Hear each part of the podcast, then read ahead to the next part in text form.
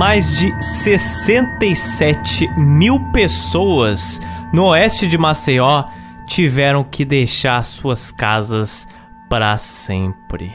Por quase 40 anos de mineração irresponsável, feita pela petroquímica Braskem, cinco bairros de Maceió correm o risco de afundar e talvez até desaparecer. Esses bairros que um dia foram cheios de vida, foram repletos de comércios, hoje são ruas vazias.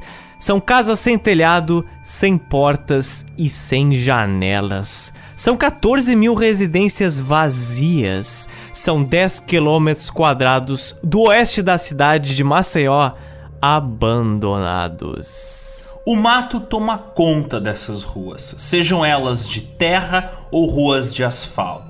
Baratas, ratos e mosquitos se proliferam de uma forma nunca antes vista. Os bairros de Pinheiro, Bebedouro, Bom Parto, Mutangue e parte do bairro Farol mais parecem um cenário de uma guerra civil. Mas nenhum tiro foi disparado.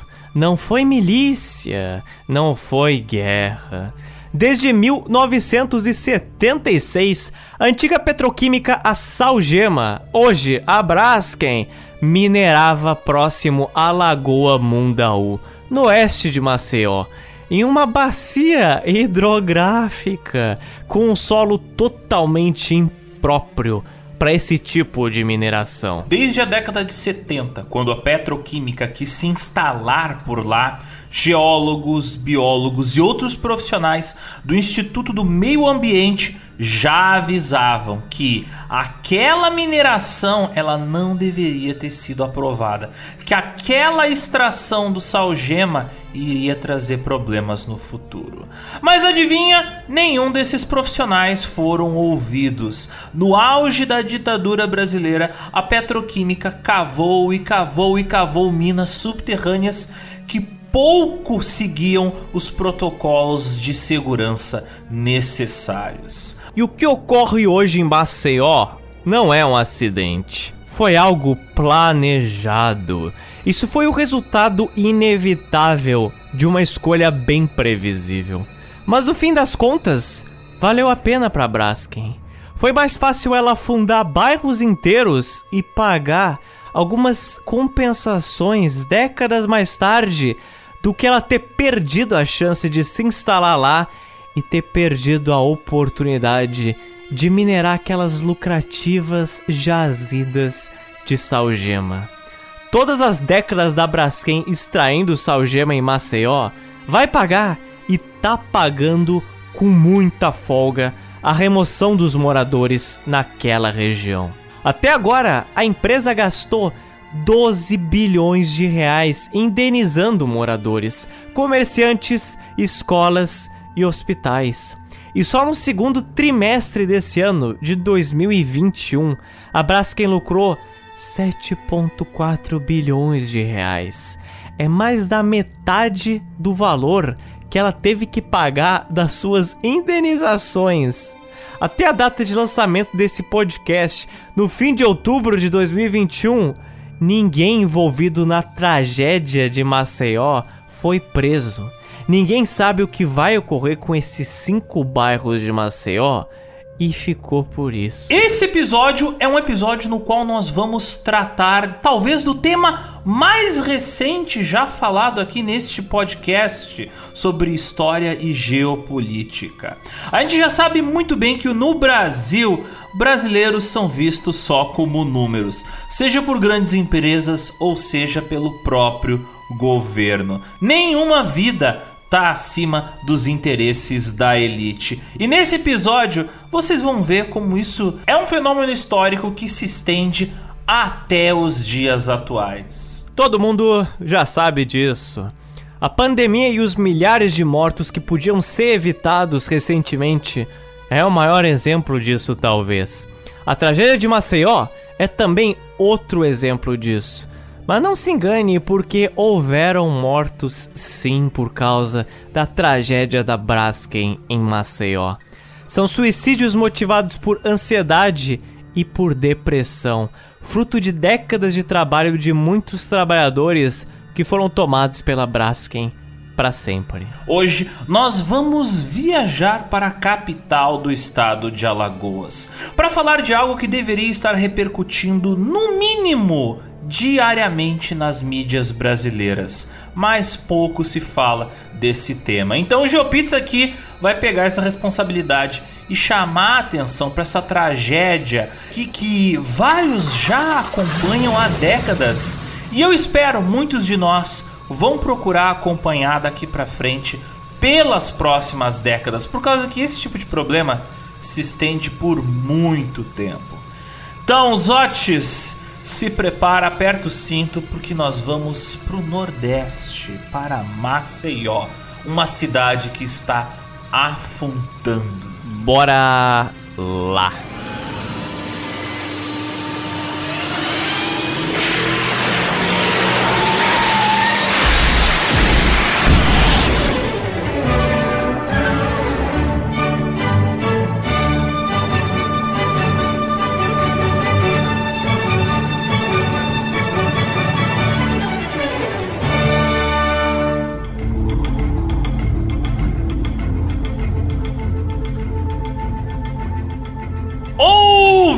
Ouvintes, bem-vindos a mais uma edição do GeoPizza, o podcast quinzenal de histórias políticas atuais e atemporais. Meu nome é Alexander Demusso e ao meu lado está o queridíssimo Rodrigo Zotes. E para essa edição de hoje, eu agradeço a muita gente que entrou em contato comigo através dos posts que eu fiz no Gel sobre o que está ocorrendo no oeste de Maceió. Essa galera me mandou os seus relatos, me mandou várias informações sobre o que está ocorrendo lá. Informações que não se encontraria facilmente e sem a ajuda dessas pessoas, essa pauta aqui e esse episódio não existiriam. Muitas das informações que estão aqui você não vai encontrar fazendo pesquisas rápidas no Google. Essas informações não estão disponíveis na internet por motivos óbvios, por interesses óbvios. E eu agradeço principalmente ao Carlos Pronzato, que ele produziu o documentário A Braskem Esteve Aqui, a catástrofe de Maceió. Boas parte dos registros inseridos nesse episódio aqui que vocês vão escutar foram retiradas desse documentário, com autorização do Carlos, é claro. E eu também agradeço a Melina, que é assessora de comunicação da Associação dos Empreendedores do Bairro Pinheiro e da região afetada. Ela presenciou e presencia o que está ocorrendo lá de perto até hoje. E eu também agradeço a todos aqueles que tornam o nosso amado GeoPizza quinzenalmente possível. Espalhados por todos os eixos cardeais do Brasil e do mundo, os nossos apoiadores são aqueles que viabilizam a nossa fornada de história e geopolítica a cada metade de mês. Os links para ajudar mensalmente o nosso podcast estão na descrição desse episódio, no nosso site ou no nosso Instagram. Para ajudas pontuais, nós temos também o nosso Pix, que é através do e-mail geopizza@gmail.com. Mas esse Geopizza é com três letras Z ajudando o Geo, você também torna-se parte de algo maior. Você se torna parte do nosso Geoburgo, a nossa comunidade exclusiva para apoiadores no Discord ou no Zap. Tem ramificações do gel para todo tipo de gosto diferente. Você quer papos cabeça? Nós temos aqui. Você quer gameplay com caos? Nós temos aqui. Quer falar coisas que não devem ser nomeadas? Ah, tem tudo isso no Geoburgo. Não te disse qual do Geoburgo, mas, mas tem ali. Se você procurar, você acha. Mas chega de cybermendigagem, Zotes, porque agora Nunca. é hora da gente falar de uma das maiores e mais absurdas tragédias urbanas em curso atualmente que, né, não surpreendentemente, está acontecendo agora no Brasil. Esse é o caso do que a Braskem fez e faz com a cidade de Maceió.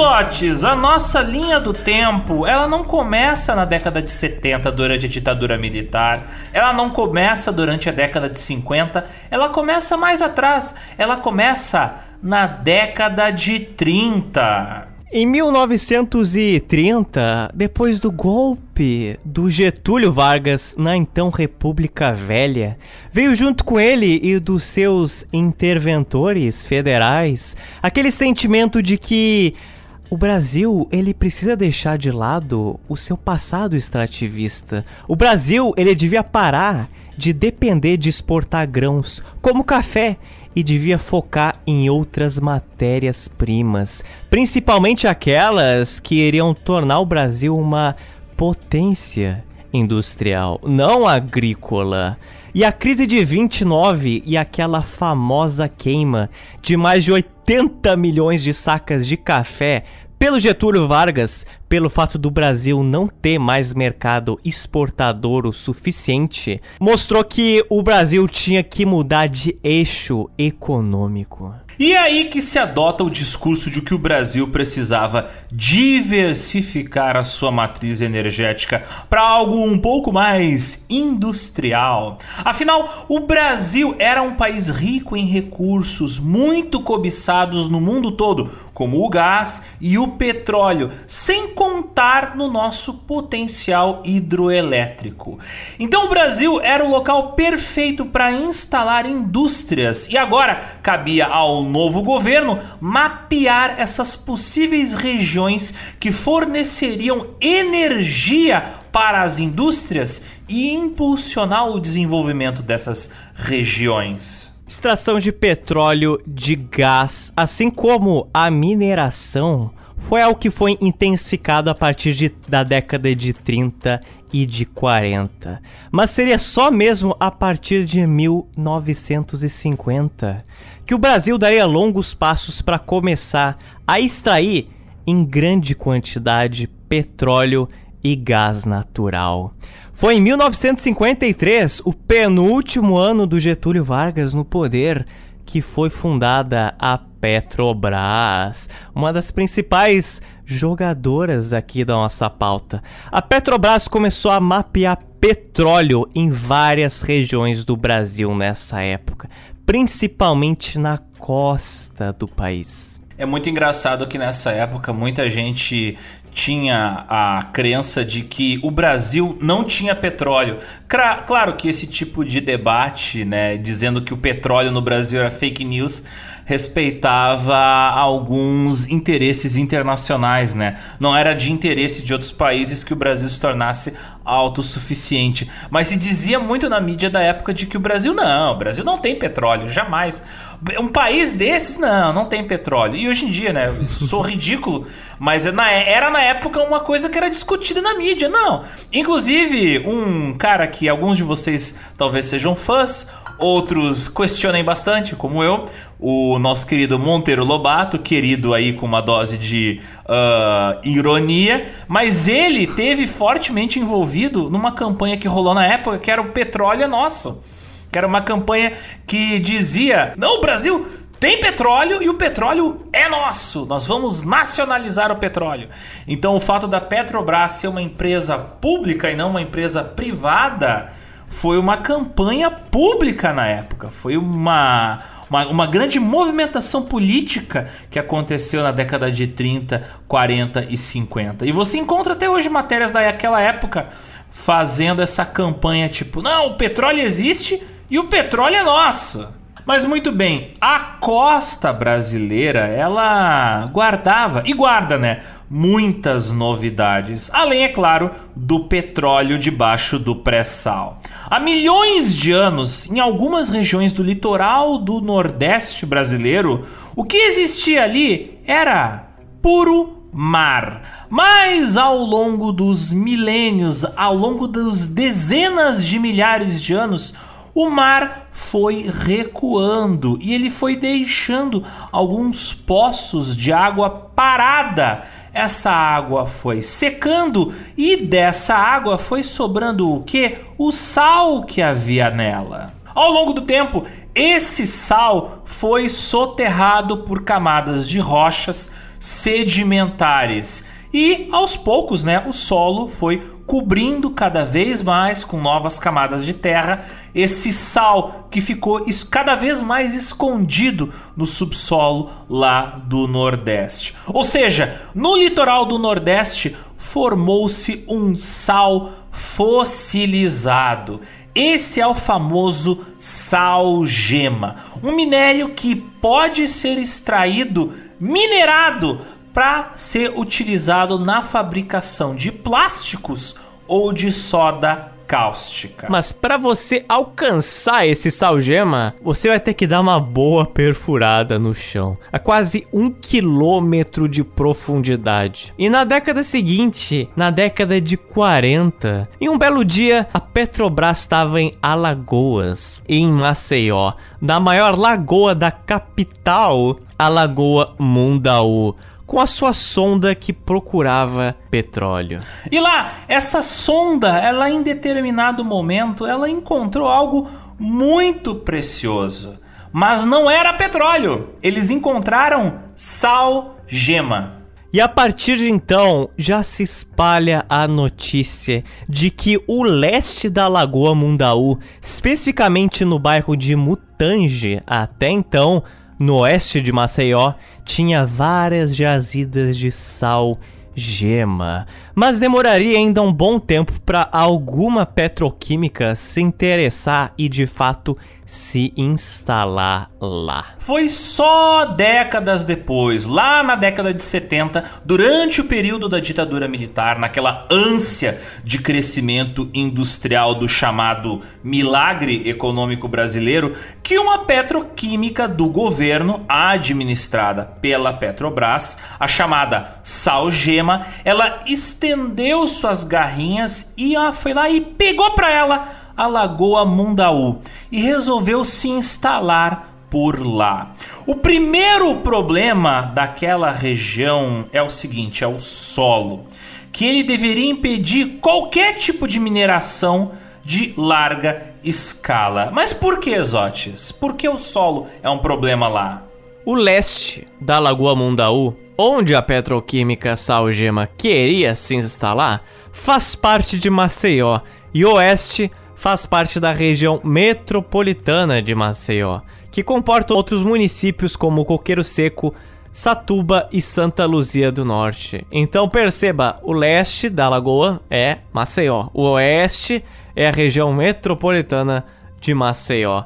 Mas seja no leste, seja no oeste da lagoa, essa região é repleta de mangues e córregos de rios. Essa região faz parte da bacia hidrográfica de Mundaú. O que isso quer dizer?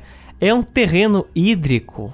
É uma região repleta de vegetação, inclusive com pequenas praias. A gente já falou desse assunto, seja na nossa edição que falou sobre o Recife holandês ou na nossa edição que falou de Manaus.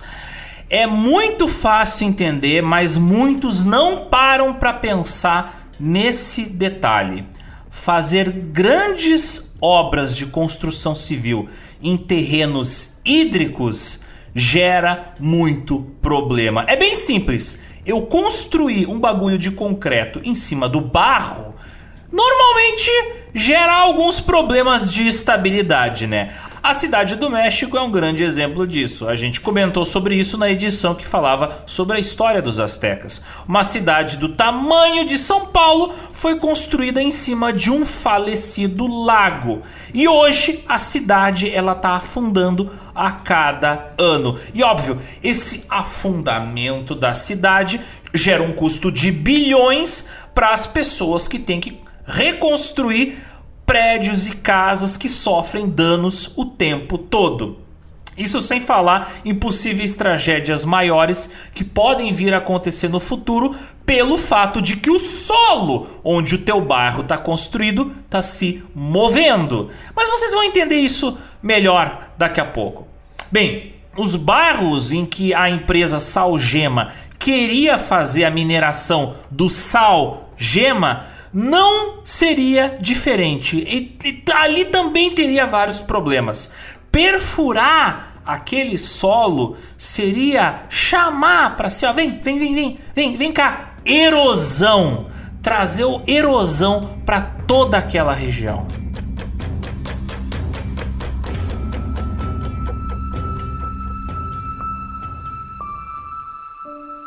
Antes mesmo da Salgema demonstrar o seu interesse para se instalar ali no leste de Maceió, os bairros Pinheiro, Mutange e Bebedouro, que ficam na bacia Mundaú, sempre tiveram problemas com chuvas fortes. Não como hoje, é claro, mas tinham problemas. Quando chovia demais, a água era escoada por um rio próximo, o rio Mundaú, que ele se conecta com a lagoa Mundaú. Eu sei que parece ser muita água, mas até aí era tudo bem, porque essa região podia reter água das chuvas por até 15 dias e evitar assim enchentes.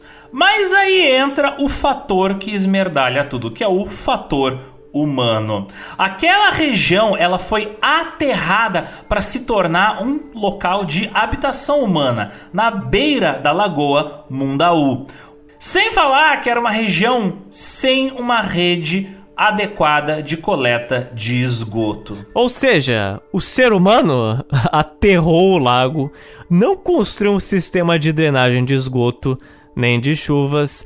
Então, naturalmente, quando chove um pouco mais que o normal hoje em dia, essa água se acumula com o esgoto não drenado, ele não consegue ser drenado porque os córregos dos rios foram aterrados e canalizados, daí gera inundação.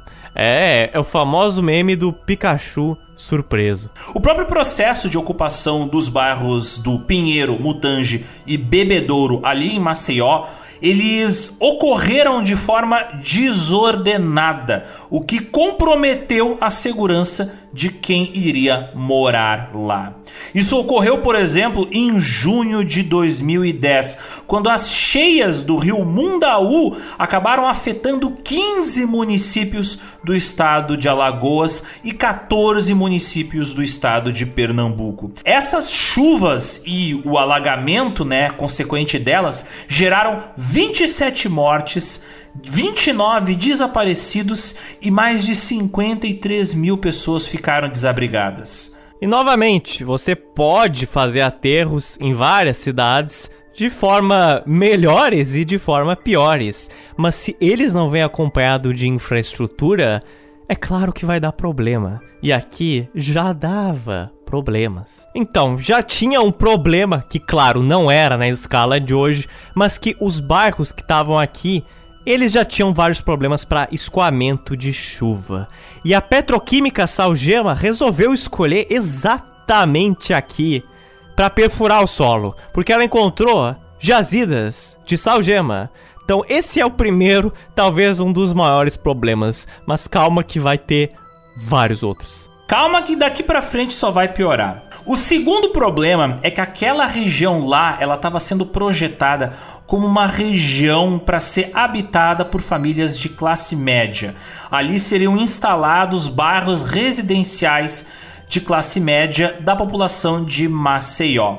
Era para chegar infraestrutura e urbanização por lá. Mas agora, com a empresa Salgema querendo se instalar naquela região, a Salgema, no caso, a futura Braskem, ela acabaria estancando esse processo de urbanização porque era do interesse dela ocupar aquele local para transformar aquela região em uma área de exploração industrial. Especificamente, a petroquímica Salgema queria se instalar ali no bairro Mutange. Era literalmente uma praia. Então você pensa assim, uma praia utilizada por pescadores em volta de um local repleto de mangues. A Salgema foi lá e falou: Nossa, que ótimo lugar para ficar e fechar tudo isso aqui e virar uma área industrial. E foi exatamente isso que ela fez e que ela conseguiu. Então, assim, imagina só. Uma cidade que tinha planos urbanísticos para se expandir para aquele lado, para chegar com mais infraestrutura, uma das principais regiões de Maceió fora da orla, fora do litoral, uma das principais regiões de área de pesca, agora foi ocupado por uma petroquímica. Colocou lá cilindros enormes, guindastes, containers, proibiu o acesso local dos moradores e ficou por isso aí. é isso o que ocorreu. Além disso, aquela lá era uma área de proteção ambiental. Até mesmo a urbanização que estava sendo projetada para ocupar ali, né, os bairros próximos como Mutange, Farol ou Bebedouro, não pretendiam transformar aquela região em puro concreto, mas sim converter ela para uma área de lazer. Mas isso acabou não acontecendo porque não era o que a empresa Salgema tinha em mente. E nesse momento era a empresa que estava mandando ali naquele local. Muitos geólogos, biólogos e estudiosos começaram a perceber que hum, aquilo ali tem tudo para dar errado. E isso por vários motivos. E é aqui que chega o Terceiro problema: Maceió fica em cima de uma falha geológica. Falhas geológicas, elas existem em todo o mundo, em toda a crosta terrestre. Falhas geológicas a gente encontra bastante próximo de fronteiras entre placas tectônicas, mas não é uma coisa exclusiva de região de encontro entre placas tectônicas. Falhas geológicas são fissuras na crosta terrestre. Às vezes, essas fissuras se deslocam e causam sismos, causam vibração na Terra. São pequenos terremotos, mas de novo, isso não é comum no Brasil.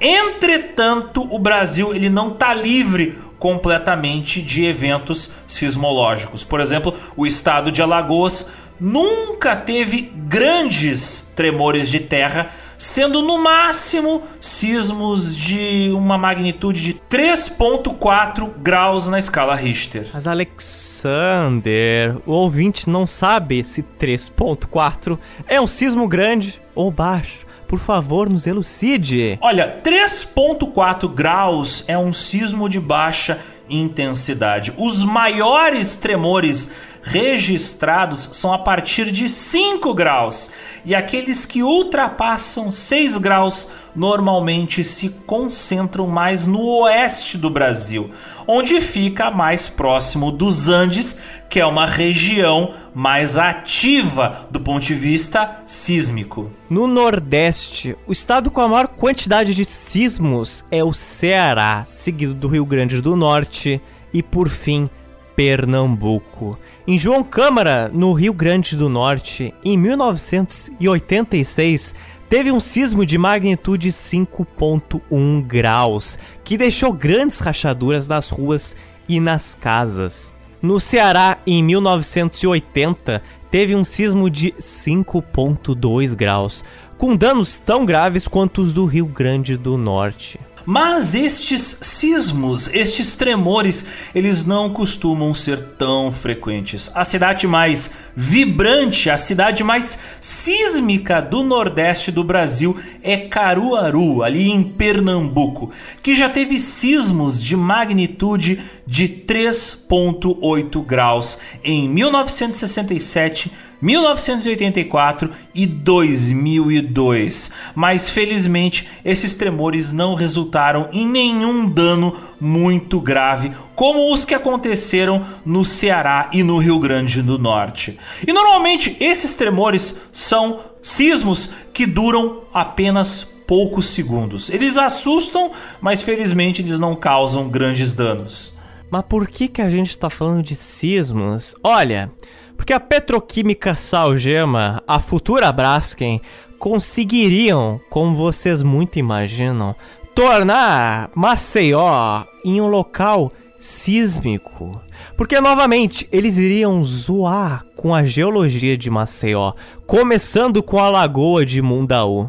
É por isso que muitas pessoas podem, inclusive com razão, achar o título desse episódio um pouco exagerado de Maceió está afundando, porque não é de fato a cidade toda de Maceió. O estrago, por enquanto, ele se estende apenas pelo território de cinco bairros, mas essa tragédia ela pode ah, se ampliar para um espaço de terreno bem maior do que isso, porque os sismos eles podem se espalhar a até 10 quilômetros de distância. Isso sem falar no fato de que a Braskem ela está comprando todos os terrenos que estão se tornando inabitados por causa da sua própria mineração. Tipo, tu gera o problema, depois tu vem com a solução.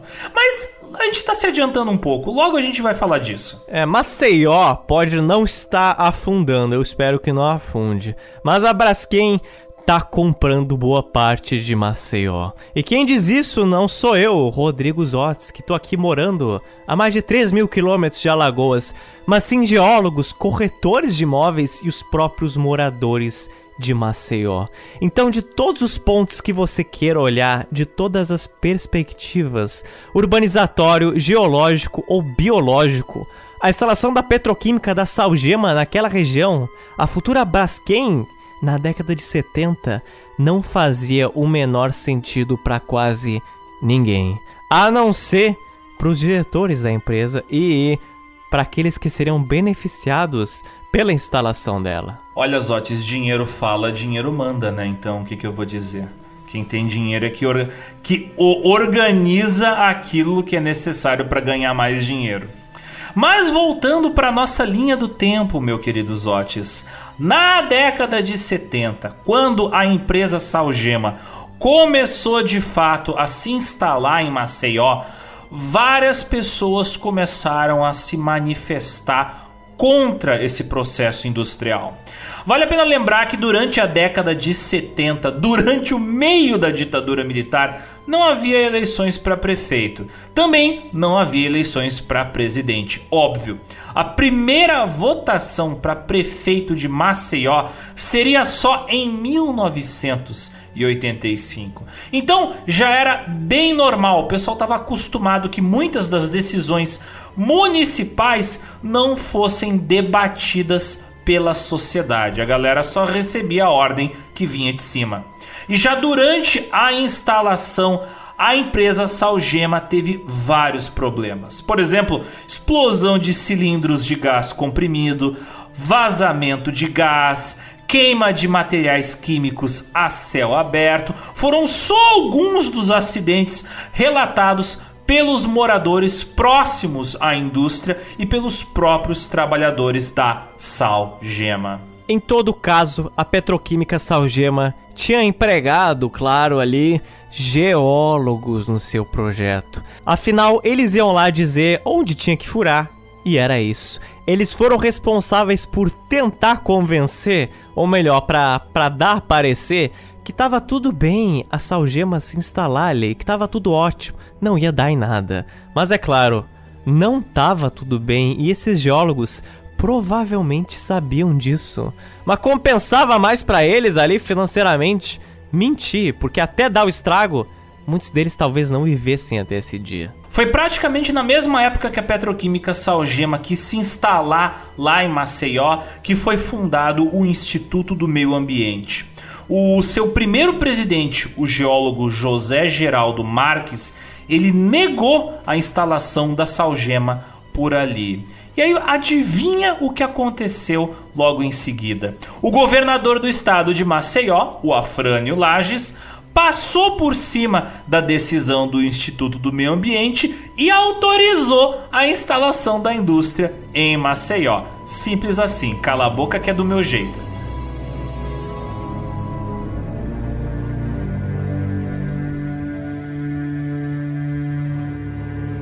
Agora a gente vai explicar em termos simples aqui como é que as minas de sal gema da Braskem causam esse desastre em Maceió, com uma imagem mental bem simples para você compreender.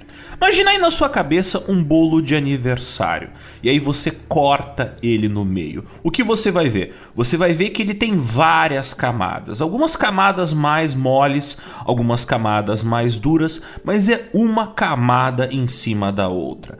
Assim também é o nosso solo. Ao longo da passagem de centenas de milhares de anos, camadas de rocha foram cobertas de barro, depois cobertas de areia, depois cobertas de sedimentos e assim por diante. E o tempo vai passando e uma camada de solo mais nova vai se formando sobre a camada de solo mais antiga. Assim como um bolo de aniversário, o solo é feito de camadas. Coisas antigas são soterradas pela inevitável ação das forças geológicas. O solo da região dos bairros afetados pela mineração da Braskem, se você fatiar ele como um bolo, você vai visualizar ele da seguinte forma. Na superfície você encontra um solo que é de areia e ou argila. A uma profundidade de mais ou menos 160 metros, você encontra uma camada de calcarenitos e arenitos. Mais abaixo, a uma profundidade de 350 metros, você encontra um sedimento chamado de conglomerado. E por volta de 700 metros abaixo do solo, você encontra uma camada de rocha sedimentar dura chamada folhelhos. Ela é, se chama folhelhos porque você quando quebra ela, ela solta tipo umas folhinhas, uns pedaços. E de 950 até 1100 metros de profundidade, cerca de um quilômetro solo adentro, você encontra a camada do solo onde estão as grandes jazidas de sal-gema. Lá, a camada de sal-gema ela tem cerca de 250 metros de profundidade. É muito sal-gema e fica muito longe da superfície para você fazer uma mina comum. Mas como é que funcionava a técnica da Braskem para extrair o salgema do solo de Maceió? Bem, é claro que ela usava minas para minerar o salgema, mas não, não era um monte de gente de picareta na mão cavando um buraco de centenas de metros de profundidade para arrancar pedras de salgema do fundo da terra. A tecnologia para trazer o salgema lá do fundo da terra para a superfície funciona de uma maneira bem diferente do que a gente está acostumado a associar com mineração. A Braskem ela faz poços, isso mesmo, poços que chegam até essas jazidas de salgema. Os canos que eles enfiam na terra são de uma espécie de cano duplo, é um cano menor dentro de um cano maior. Quando o cano chega até a jazida de salgema, o cano menor, dentro do cano maior, injeta água.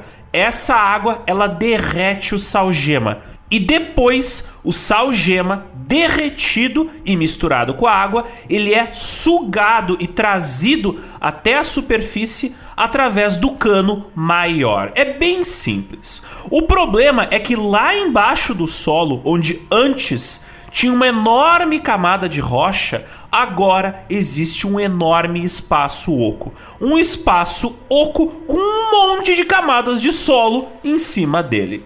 Óbvio que em algum momento esses espaços ocos no fundo da Terra eles iriam ceder com todo aquele peso que existe em cima deles.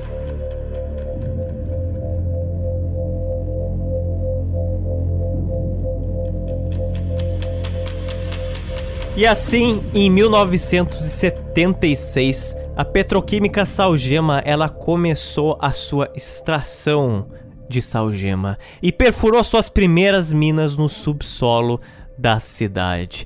E quando você vai fazer uma obra que perfura rochas, ainda mais dessa magnitude, você tem que fazer um estudo que se chama Estudo da Integridade das Rochas. E como o nome fala, é para saber a composição do solo que você vai perfurar. É uma coisa muito interessante, muito útil né? Primeiro de tudo, isso é muito importante, tá, Zotis? Uh, por causa que às vezes você precisa saber se você pode cavar naquele terreno, porque às vezes você traz caminhões gigantescos para cima do local que você está cavucando e você não sabe se tem uma caverna lá embaixo você está trazendo máquinas pesadas, você talvez vai utilizar explosivos que podem gerar uma movimentação do solo. Você precisa saber se o solo onde você está instalando máquinas, onde você está cavando buracos, onde você está causando explosões, se ele vai dar conta de todo aquele trabalho que você vai aplicar em cima dele. E aí eu pergunto, será que a Salgema fez um estudo de integridade das rochas, meu querido Zotes? Ah, a Salgema não fez nada disso. A empresa Salgema pegou suas brocas e começou a fazer buraco no chão. Simples assim. Não houve também um acompanhamento técnico ou social durante o início dessas perfurações. Para uma petroquímica simplesmente começar a escavação passar por cima de todo tipo de autoridade possível, é claro que os próprios governadores de Alagoas, o presidente do país, a galera que chefiava o Instituto do Meio Ambiente e o próprio Departamento Nacional de Produção Mineral deveriam regular a mineração.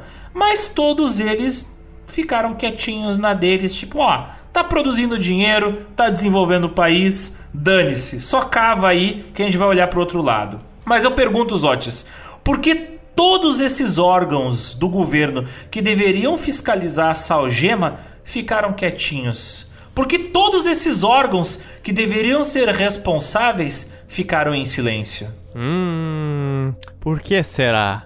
E é simples entender o motivo. A petroquímica Salgema e a empresa atual a Braskem ela é administrada pela Petrobras. Por isso que a gente começou falando dela antes. No GeoPizza tudo se conecta. A Petrobras financiou e financia, é óbvio, obras do governo. Então, uma autoridade peitar uma petroquímica, uma empresa dessas, uma das maiores do Brasil, se não a maior, com certeza uma das maiores da América Latina, vai provavelmente ter o mesmo fim que teve o secretário do Meio Ambiente, o José Geraldo Marques. A pessoa vai ser tirada do cargo e vai ficar por isso aí. E é aí que entra o quarto problema da extração de salgema nessa região. Esse aqui, cara, me pegou bem desprevenido quando eu fui fazer essa pauta. Sinceramente, fui até consultar quem entendia sobre mineração no Brasil e eu recebi um. É isso aí mesmo, o Brasil funciona assim. O que, que eu fiquei chocado? Seguinte, a mineração no Brasil. Ah, mineração no Brasil. Em termos bem leigos, o Brasil tem várias agências reguladoras.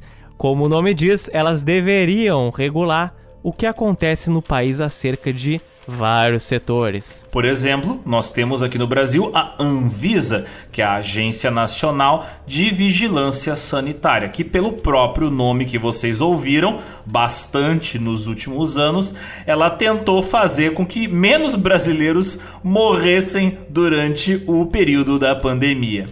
Nós temos também a ANAC, né, fundamental a Agência Nacional de Aviação Civil, que você deve ter ouvido falar dela algumas vezes na sua vida que é ela quem regula os voos aqui no Brasil. Ela que organiza e regula a aviação brasileira. Nós temos também a ANP, a Agência Nacional do Petróleo, que como o nome já diz, ela regula o petróleo aqui no Brasil. E eu te pergunto, Zotes, qual seria a agência nacional que regula a mineração aqui no Brasilzão brasileiro? Então. Oh my segura god. na cadeira. Oh my god. Oh yeah. Ah, então. A Agência Nacional de Mineração do Brasil, a ANM, ela existe.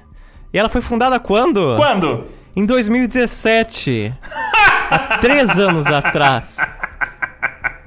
Três anos atrás, o Conde Drácula, Michel Temer, autorizou a fundação da Agência Nacional de Mineração. Mas calma, ouvinte, eu já sei que você está pensando. Você está pensando os OTS, pelo amor de Deus. Então, bastasse furar o solo antes de 2017 e nada acontecia com você, não tinha regulação de mineração. Eu te digo, não tem meio que até hoje, mas brincadeiras à parte, tinha sim ao menos no papel. Quem regulava a mineração era outro setor, mas não era uma agência. Era o Departamento Nacional de Produção Mineral. Essa aí é bem antiga, ela foi fundada em 1934. Mas qual é a diferença desse departamento para a Agência Nacional de Mineração que substituiu esse departamento em 2017? Olha, a ANM, a Agência Nacional de Mineração, ela possui atribuições mais abrangentes que o extinto departamento, porque ela agora efetivamente, finalmente, é uma agência reguladora. A agência reguladora ela recebeu mais autoridade para regular, fiscalizar e arrecadar as participações governamentais. Inclusive, ela pode, por exemplo, mediar conflitos gerados pela atividade da mineração e também, né, pode fiscalizar várias outras coisas envolvendo a área da mineração em todo o território nacional. As multas por infrações aumentaram. A validade das áreas para exploração mineral se tornou mais rígida. E caso a agência mineradora fizesse alguma besteira, como raramente acontece na história do nosso país, ironia, por favor, a recuperação dessas áreas degradadas se tornava e se torna agora responsabilidade de quem minera. Você deve estar tendo flashbacks agora de Mariana e você está correto. Esses acidentes influenciaram muito no que ocorreu aqui em 2017. E eu tô aqui dizendo que agora, então, com a Agência Nacional de Mineração, esses desastres minerais, eles vão parar de ocorrer? Mas é claro que não, ouvinte. Até porque boa parte das pessoas que trabalhavam no departamento de mineração foram agora para a agência reguladora. Mas talvez, talvez, esse tenha sido um dos primeiros passos para acabar com essa patifaria mineradora que ocorre no nosso país. Até agora me deu uns flashbacks da nossa edição que falou lá da extração ilegal de ouro em Serra Pelada, por causa que tem um trecho dos documentários que a gente assistiu para fazer aquela pauta, onde o cara do departamento que regulava a mineração da época falava: "Mas não pode isso, simplesmente chegar no lugar e tirar o ouro". E aí corta para milhares de pessoas tirando o ouro e dizendo: venha me tirar daqui, sabe? Tipo, era um bunda lelê e é um bunda lelê até hoje. Tipo, claro que hoje em dia já não é mais uma questão de uh, a galera ilegalmente extraindo solo. Hoje já um dos maiores problemas do Brasil são essas barragens que o pessoal sobrecarrega de dejetos né? barragens como a de Mariana e no final das contas como a barragem não tem a manutenção adequada e eles sobrecarregam ela com dejetos e elas acabam explodindo, elas acabam causando desastres como já vários que aconteceram nos Estados Unidos em décadas passadas e vários que têm acontecido ultimamente aqui no Brasil e provavelmente ainda a gente vai ver alguns outros acontecendo.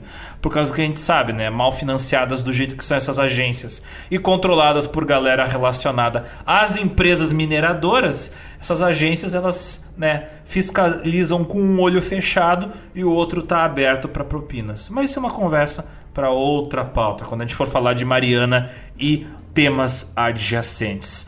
Vamos voltar para Maceió. Maceió agora da década de 80. Com a petroquímica Salgema instalada lá, em 1985, quase 10 anos depois, acadêmicos de jornalismo da Universidade Federal do Alagoas viram que isso aí seria um baita problema.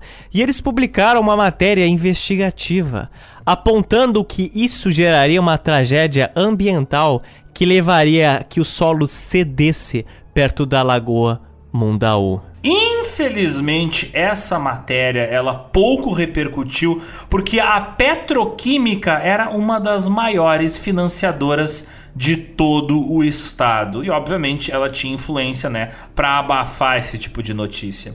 Em 1987, nasceu uma empresa chamada Odebrecht Química. Você já ouviu falar do nome Odebrecht? Eu imagino que sim, ela Será? é uma empresa bastante famosa aqui no Brasil, no Peru, em toda a América Latina. no México. No México. Odebrecht, ela é bem mais antiga que a Odebrecht Química, tá bom? Mas a Odebrecht Química, ela surge em 87. A Odebrecht Química, ela começou a comprar participações nessa empresa que nós temos falado até agora, na empresa Salgema. Participações em uma empresa nada mais é que o um nome chique para você dizer que uma empresa é financiada e gerida por outra empresa.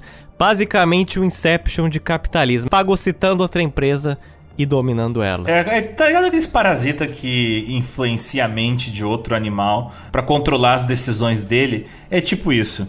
Estamos na década de 90 e enquanto tocava Nirvana e Axé nas rádios ali a partir de 1996, várias outras empresas começaram a ter participações dentro da Salgema, como a OPP Química SA, a Nitrocarbono SA e a Econômico SA, além da Triken e a Polialden Petroquímica SA. Então tu tá vendo que tem várias empresas ali na década de 90 investindo seu rico dinheirinho na Salgema. E em 2003 todas elas se juntaram, se uniram, se combinaram e formaram uma empresa maior, uma grande empresa chamada Braskem Petroquímica. A Braskem, desde então, é controlada pelo grupo Odebrecht e com participação da Petrobras.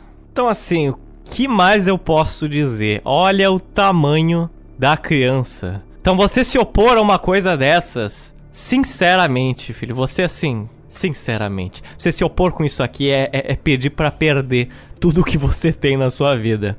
Então já dá para ver que a gerência dessa empresa promete. Me, não sei porque me veio à mente aquela imagem do Vingadores onde o Thanos tá colocando várias joias na, na manopla do infinito, sabe? Tipo, é várias empresas. Foi 2003. Várias empresas ali, tipo cada empresa é uma joiazinha do infinito que ele tá colocando. Aí ele fecha o punho e tipo, Braskem.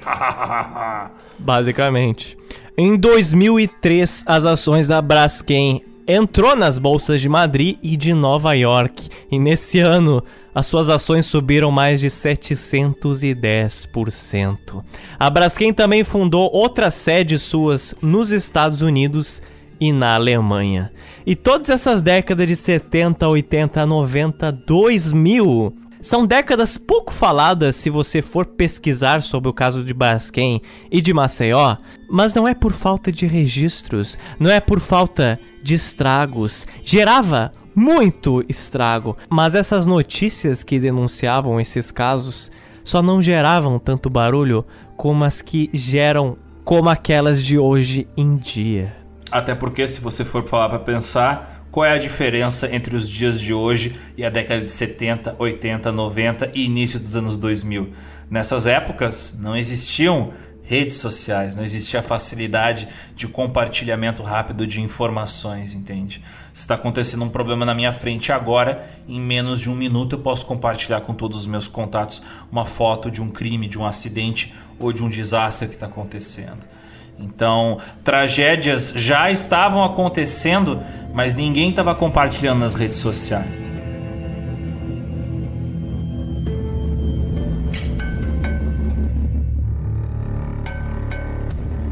Ao longo dessas décadas, a Braskem ela cavou 35 minas no solo da cidade de Maceió. Esses buracos, essas minas, elas são feitas para que ali seja colocado um grande pilar, por assim dizer. Ele que perfura e coleta as jazidas do mineral sal gema. E é na instalação desses pilares que mora o quinto problema da perfuração das minas de sal gema da Braskem. E só relembrando, os graves problemas que a gente enumerou até agora é, primeiro, construir um mangue na frente de uma lagoa. Segundo, e uma área de expansão urbana de Maceió. Terceiro, em um local de falha geológica sem estudo adequado. Quarto, sem a existência de uma agência reguladora. E agora, quinto, proximidade das minas. Se a Braskem tivesse feito um estudo de integridade das rochas, ela veria ali que as minas para extrair a salgema deveriam estar espaçadas entre si a uma distância de no mínimo 100 metros uma das outras. E as minas deveriam ter, no máximo, uns 53 metros de diâmetro.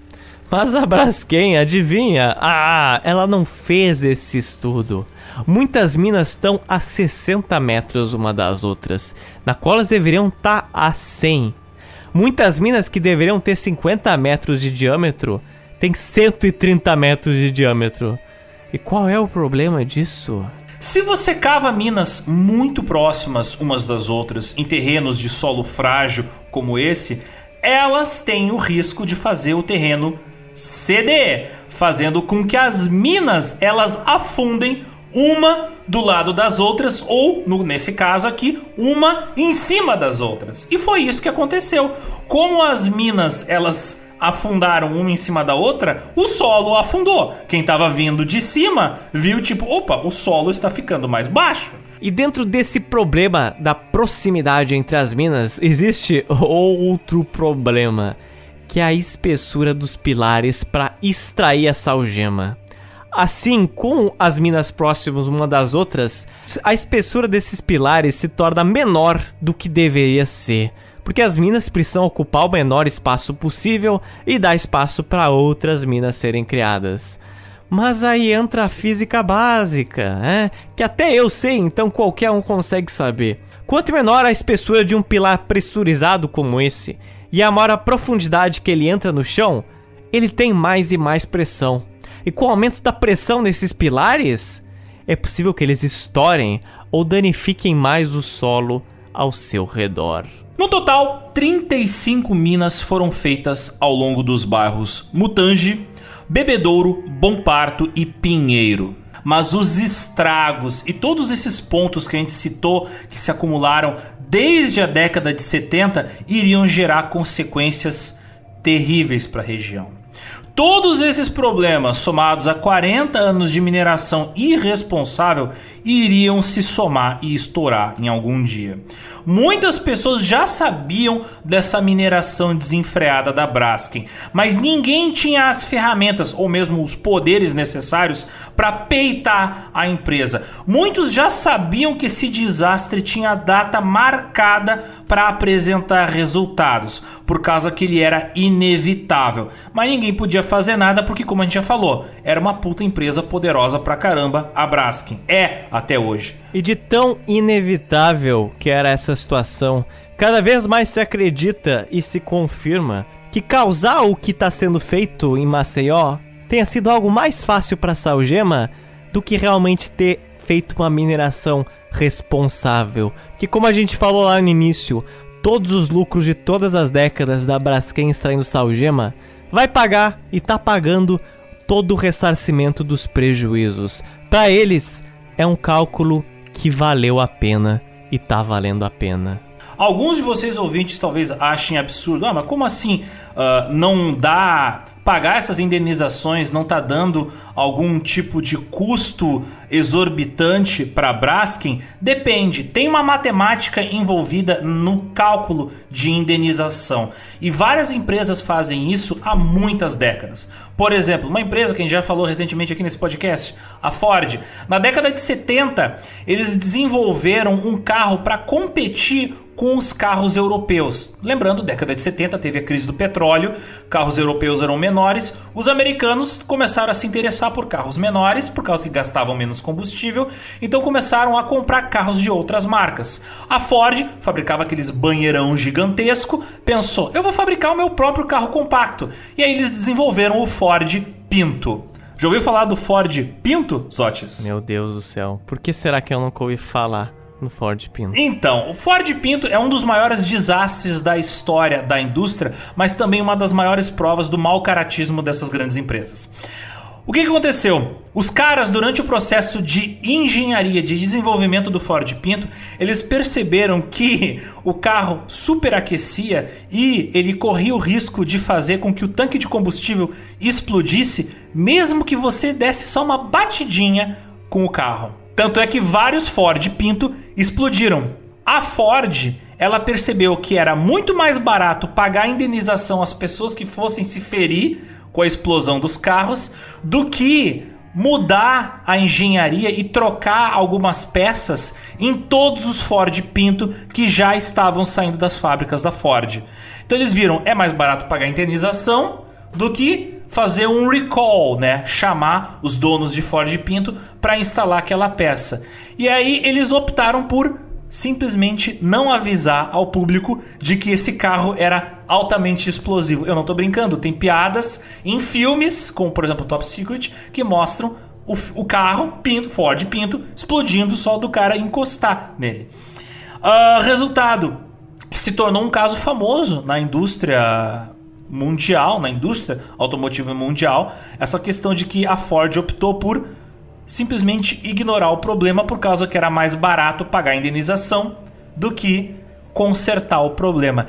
E isso acontece com várias empresas. E a gente tá vendo isso agora com a Braskem. Eles lucraram muitos bilhões de dólares com a exploração do salgema em Maceió. Porém, a porcentagem de grana que eles têm que pagar de indenização para as pessoas que perderam suas casas por causa das consequências dessa mineração irresponsável é muito pequena. Então vale a pena para Braskem fazer uma exploração irresponsável, porque, né, claro, seguir todos os protocolos de segurança é custoso, custa caro. Então, né, ali na ponta do lápis, na tabela de Excel, matematicamente é muito mais lucrativo simplesmente pagar a indenização pelo estrago, pelo dano provocado. E o curioso é que a Braskem vai sair dessa melhor do que antes, porque como a gente vai explorar daqui a pouco, eles vão se tornar donos de quase cinco bairros de Maceió. Eles vão poder fazer a princípio o que eles quiserem com isso. Eles conseguiram expulsar a população de lá, né? Agora, quem é que. Zotes, quem é que vai comprar uma terra que ninguém quer, exceto a mineradora? Óbvio que vai ser a mineradora. Já, né? já está comprando. Isso é. Você cria o. Zotes, é que nem a Apple. Você cria o problema e vende a solução. Começa a vender o celular sem carregador para vender o carregador separado, entendeu? Abraço quem tá fazendo isso. Tá dando uma de Apple.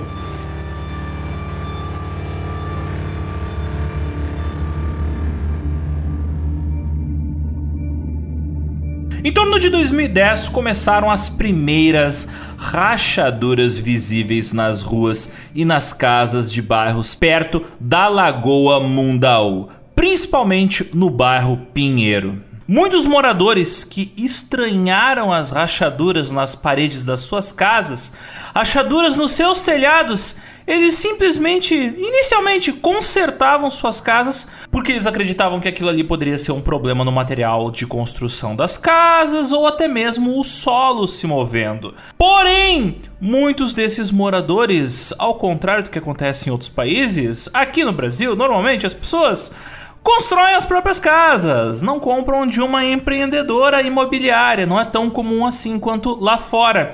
Então a galera pensou: opa, eu fiz eu mesmo essa casa e ela foi bem feita. Por que ela tá toda rachando? Então eles perceberam que o problema não eram os materiais. O problema era mais embaixo, os Otis. O problema era o solo. Realmente. Então, o que poderia estar causando essas rachaduras? Ainda por cima, umas rachaduras que pareciam ser tão simétricas. Hum, demoraria ainda oito anos para que todos se mobilizassem para ir definitivamente em busca de respostas.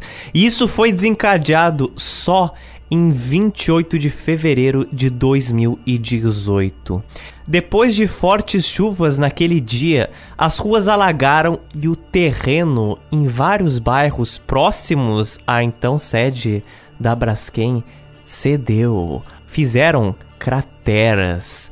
Aquilo lá deixou óbvio que o solo daquela região ali era instável. Mas por que, que era instável, afinal de contas? Não se sabia, mas já se desconfiava que isso poderia ter dedinhos, ou melhor, mãozinhas da Braskem.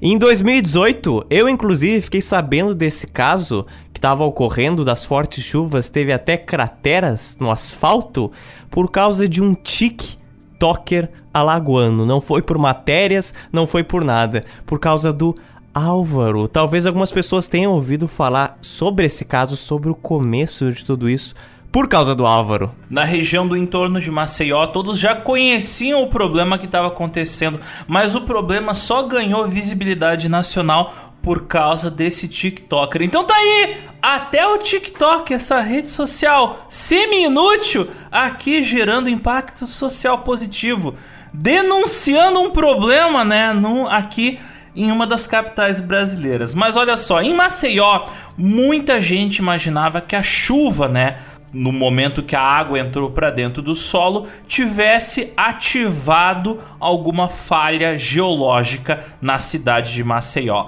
Mas as chuvas, elas raramente elas fazem o terreno ceder, a menos que esteja predisposto a ceder, como acontece nos morros de Santa Catarina, quando eles são desmatados, ou nos morros do Rio de Janeiro. Aliás, o desmatamento é um fator que fragiliza esses terrenos que são morros. Mas Maceió não é bem um morro, né, Zotes? Então, é complicado tu dizer que foi a chuva que fragilizou o solo. Enquanto a cidade ela estava entrando em alerta no sábado seguinte, no dia 3 de março de 2018, às 2h30 da tarde, sem chuva nenhuma, aconteceu um tremor de terra que durou pelo menos 3 segundos. Esse foi um tremor de magnitude de 2.4 graus na escala Richter. Ou seja, ele é um sismo leve, mas não para o Brasil. Comerciantes pedestres, motoristas, pessoas que moravam nos bairros Pinheiro, Serraria, Farol, Bebedouro, Jatiuca e Cruz das Almas sentiram nos seus pés, no seu corpo, esse estranho tremor de terra que rachou algumas ruas, criou rachaduras em algumas casas, fez os móveis das casas tremerem, fez os carros vibrarem. Algo não estava correto com o solo da cidade de Maceió. A minha filha morava aqui em cima, não é? Ela disse que foi o tremor foi horrível, que as pessoas dos prédios desciam chorando porque era um terremoto, né? Eu estava em casa, eu não morava aqui na padaria, eu morava no, num prédio que tem bem aqui pertinho, de dois andares. Eu morava ali e eu senti algo diferente no sol, assim, né? Estranho mesmo. Tremeu o meu pé. Eu falei, que negócio estranho. Peguei meu filho e vim aqui para a padaria. Quando eu cheguei aqui, meu esposo disse: Moço, você sentiu? Eu estava no caixa, a gente tinha um caixa grande, comprido, e ele disse que o celular bateu em cima do caixa, né? E eu disse: Senti. Aí a gente ficou sem entender o que realmente era. Depois foi que veio a mídia dizendo que tinha sido esse tremor. Uma das casas mais afetadas naquela tarde foi a casa do José Jânio da Silva, que só foi ver o estrago que ocorreu na sua casa na manhã seguinte, quando ele acordou na manhã e ele percebeu que, ué, começou a entrar luz entre as frestas da parede dele eram rachaduras que foram feitas do sismo do dia anterior. Na casa de um outro morador, o Joélio, a cozinha dele teve uma rachadura gigantesca que ia da parede ia até o teto e depois passava até a outra parede do outro lado do cômodo. Era como se metade da casa dele tivesse se desprendido e soltado. Alguém fatiou a casa dele. A foto da casa desse senhor do Joelho é uma das mais famosas fotos de rachaduras de residências em Maceió que você vai encontrar se você pesquisar pelo caso da Braskem ali na internet. Mais tarde, seria descoberto que Uma das falhas geológicas ativada pelas minas da Braskem passava exatamente debaixo da casa dele. Cara, que azar. Algumas pessoas passaram a conviver com vigas de ferro dentro dos seus apartamentos, que serviam para sustentar as edificações. Outros que moravam em casas alugadas tiveram que deixar elas para trás, começando assim uma pequena diáspora de alguns bairros.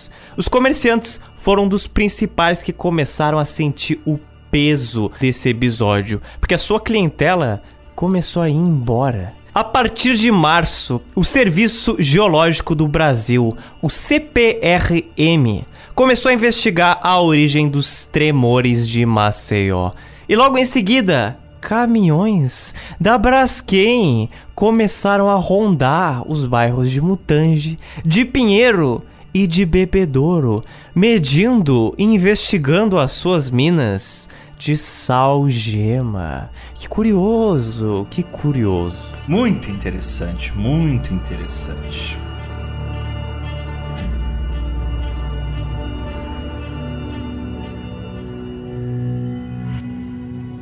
Em julho de 2018, o Ministério Público do Estado de Alagoas cobrou da prefeitura e do governo do estado para que se investigasse a origem das rachaduras nas residências desses bairros em Maceió. E em dezembro de 2018, a prefeitura de Maceió decretou uma situação de emergência nos bairros afetados pelas casas que sofreram com os tremores e, posteriormente, com as rachaduras em suas residências. Muitos moradores, óbvio, ficaram de cara com a tamanha lentidão da investigação desses processos. Já no dia 4 de dezembro, cerca de 150 moradores do bairro Pinheiro, em Maceió, protestaram para cobrar respostas sobre o motivo dessas rachaduras. Essas pessoas se mobilizaram através da organização SOS Pinheiro, criada pelo Geraldo, que se tornou o presidente dessa associação. E como o nome já diz, essa organização de moradores começou a realizar vários protestos, assim como cobrança de vários vereadores de Maceió para que a origem daqueles tremores fossem encontrados. E desde dezembro de 2018, vários moradores já começaram a ser removidos de Maceió, em ações feitas pela prefeitura junto com a Secretaria Adjunta Especial da Defesa Civil. Isso é uma coisa que você não escuta muito falar, você pesquisando sobre esse caso, você encontra que remoções ocorreram em 19, em 2020, mas não, já começou enquanto a investigação ocorria, enquanto não tinha conclusão ainda. Centenas de famílias deixando suas casas não sabiam exatamente o motivo pelas quais elas deixavam tudo aquilo para trás, mas elas sabiam que estava impossível continuar naqueles bairros. Durante todo esse ano de 2018 e até o início do ano de 2019, o que mais repercutia na mídia em Alagoas sobre a causa do solo estar cedendo era por causa de todos os motivos que a gente citou anteriormente. Mas a mídia ocultava tudo o que envolvesse a Brasc. Inclusive, se você for procurar matérias feitas pela Record ou por outras redes de televisão dessa época, eles procuram evitar citar o nome da Braskem para não ter nenhum problema no caso de, né, acusar a empresa que obviamente estava causando esse desastre urbano. Um dos exemplos é que se falava que em Maceió, a cidade, ela ficava em cima de uma falha geológica. Então, era por isso que estava acontecendo esse tipo de tremor. Falavam que perto da lagoa de Mundaú era uma região com o solo naturalmente instável, sem rede de esgotos, que sofria com a chuva, o que é tudo verdade. Mas o detalhe que a mídia esquecia de incluir é que a mineração intensificou e escancarou todos esses problemas que nós já citamos aqui.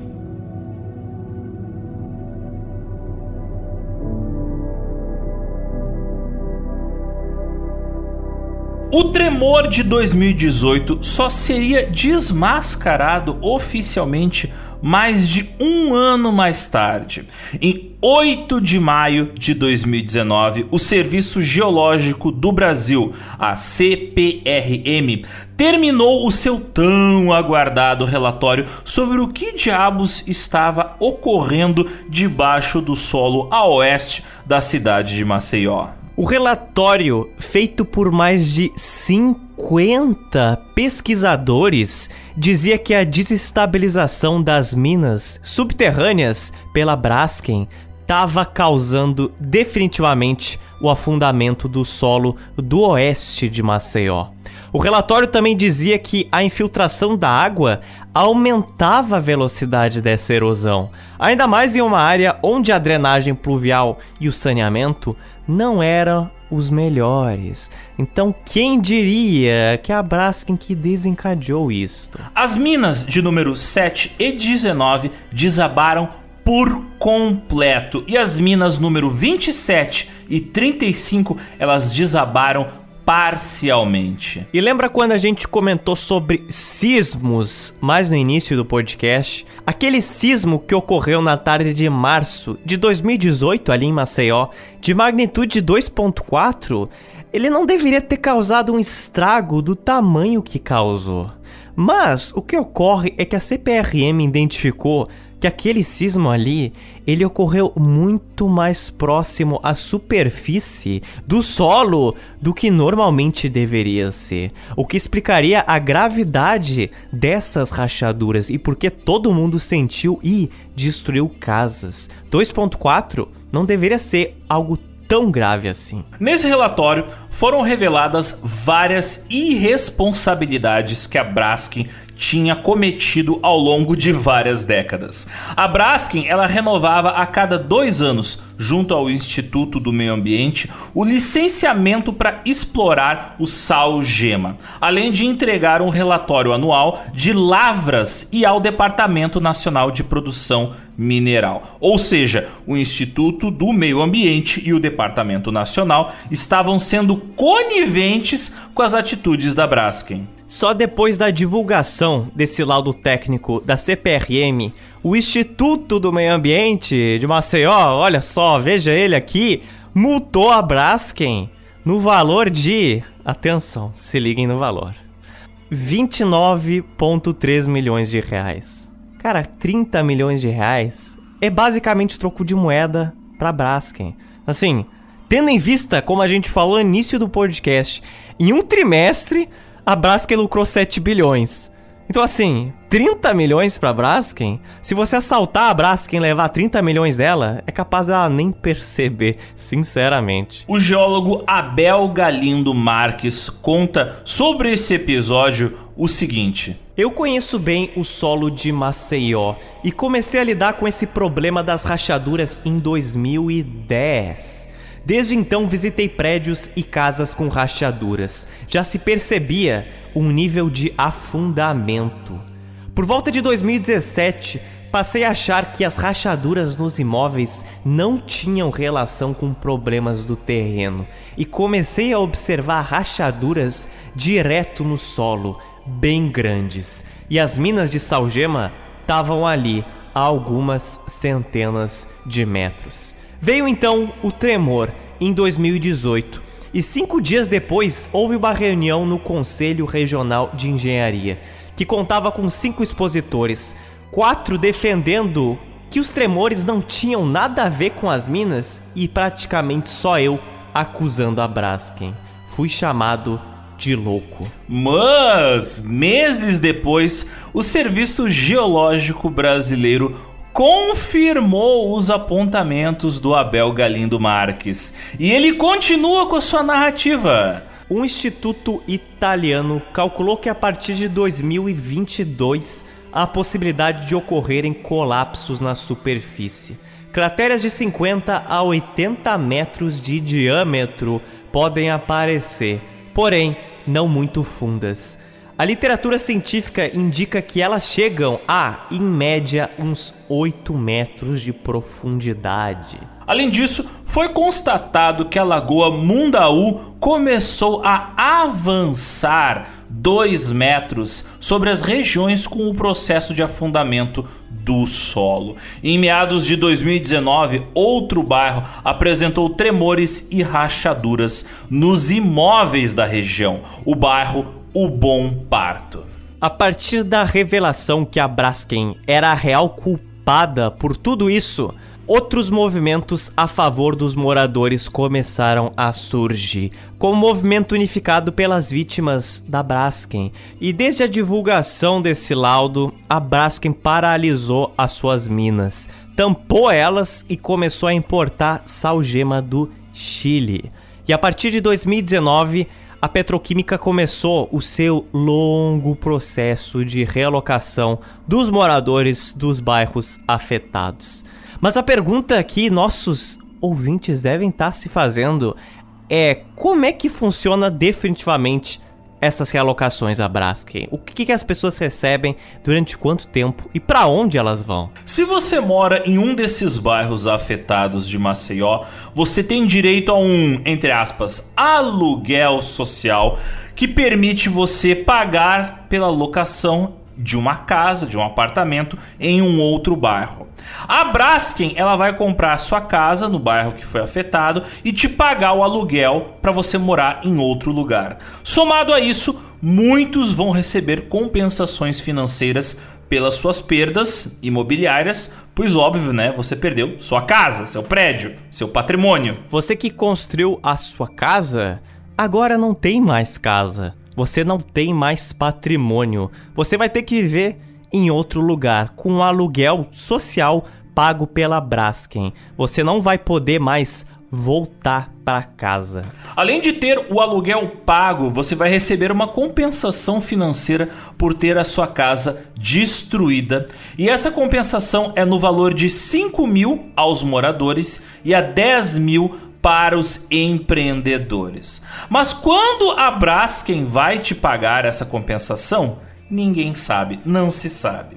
A Braskem sequer fez um acordo com a justiça quando seria o prazo de pagamento desses valores. Muitos moradores não receberam até hoje a compensação por suas perdas. E se você for ir atrás de relatos de pessoas que moravam na região e que tinham negócios na região, como por exemplo, sei lá, um padeiro, uh, 10 mil reais é o preço de transporte dos equipamentos dele de um bairro para outro. E é aí que entra a maior sacanagem da Braskem.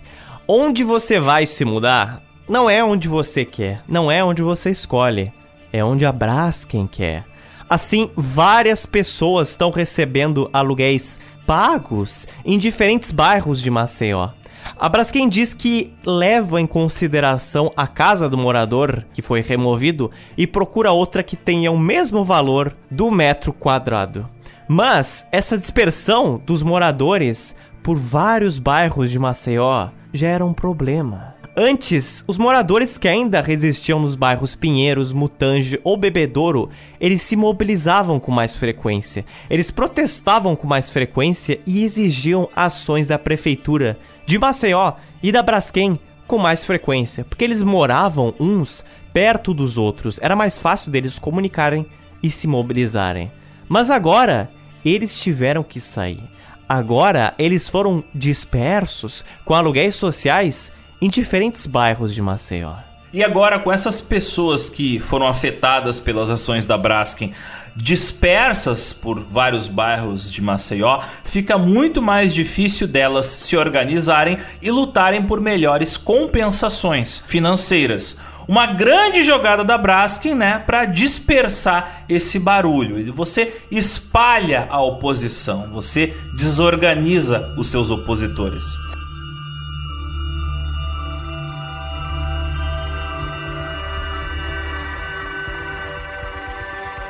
Quando você aceita sair de um dos bairros que foi afetado pela Braskem, a empresa ela compra a sua casa e sela ela, veda ela. Tu não pode voltar a morar naquela região. Mas essas casas permanecem abandonadas. Então é aí que vários revendedores de tijolos ou de telhas invadem essas casas, retiram os materiais delas que eles podem retirar e revendem para as lojas de construção civil. É por isso que nas imagens que você encontra na internet mostrando os bairros afetados pela Braskem, as casas elas estão sem janelas, sem vidros, sem telhados, em alguns lugares as casas estão sem parquet, por causa que aquilo que dava para retirar das casas está sendo roubado por esses revendedores de materiais. Por isso que as casas estão sem porta, sem janela, sem nada. É porque eu estou desempregado, que eu trabalhava no mercadinho e a Braskem tirou, eu fiquei desempregado porque o pessoal foi embora.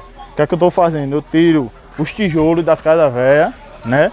E eu reaproveito para vender, para me ter uma renda para alimentar minha família, porque a situação está muito complicada. O antigo morador da região, o José Francelino Neto, que morava em um condomínio de classe alta no bairro Bebedouro, ele contou em maio desse ano, em maio de 2021, ele disse o seguinte: Vivíamos em um condomínio fechado, com guarita e funcionários de segurança com moto.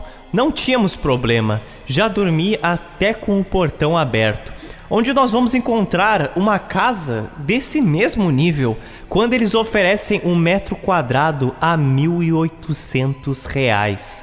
É uma coisa absurda. Houve uma pressão do Ministério Público Federal para que a gente apressasse o acordo. Eles garantiram que iam pagar para a gente a partir de janeiro.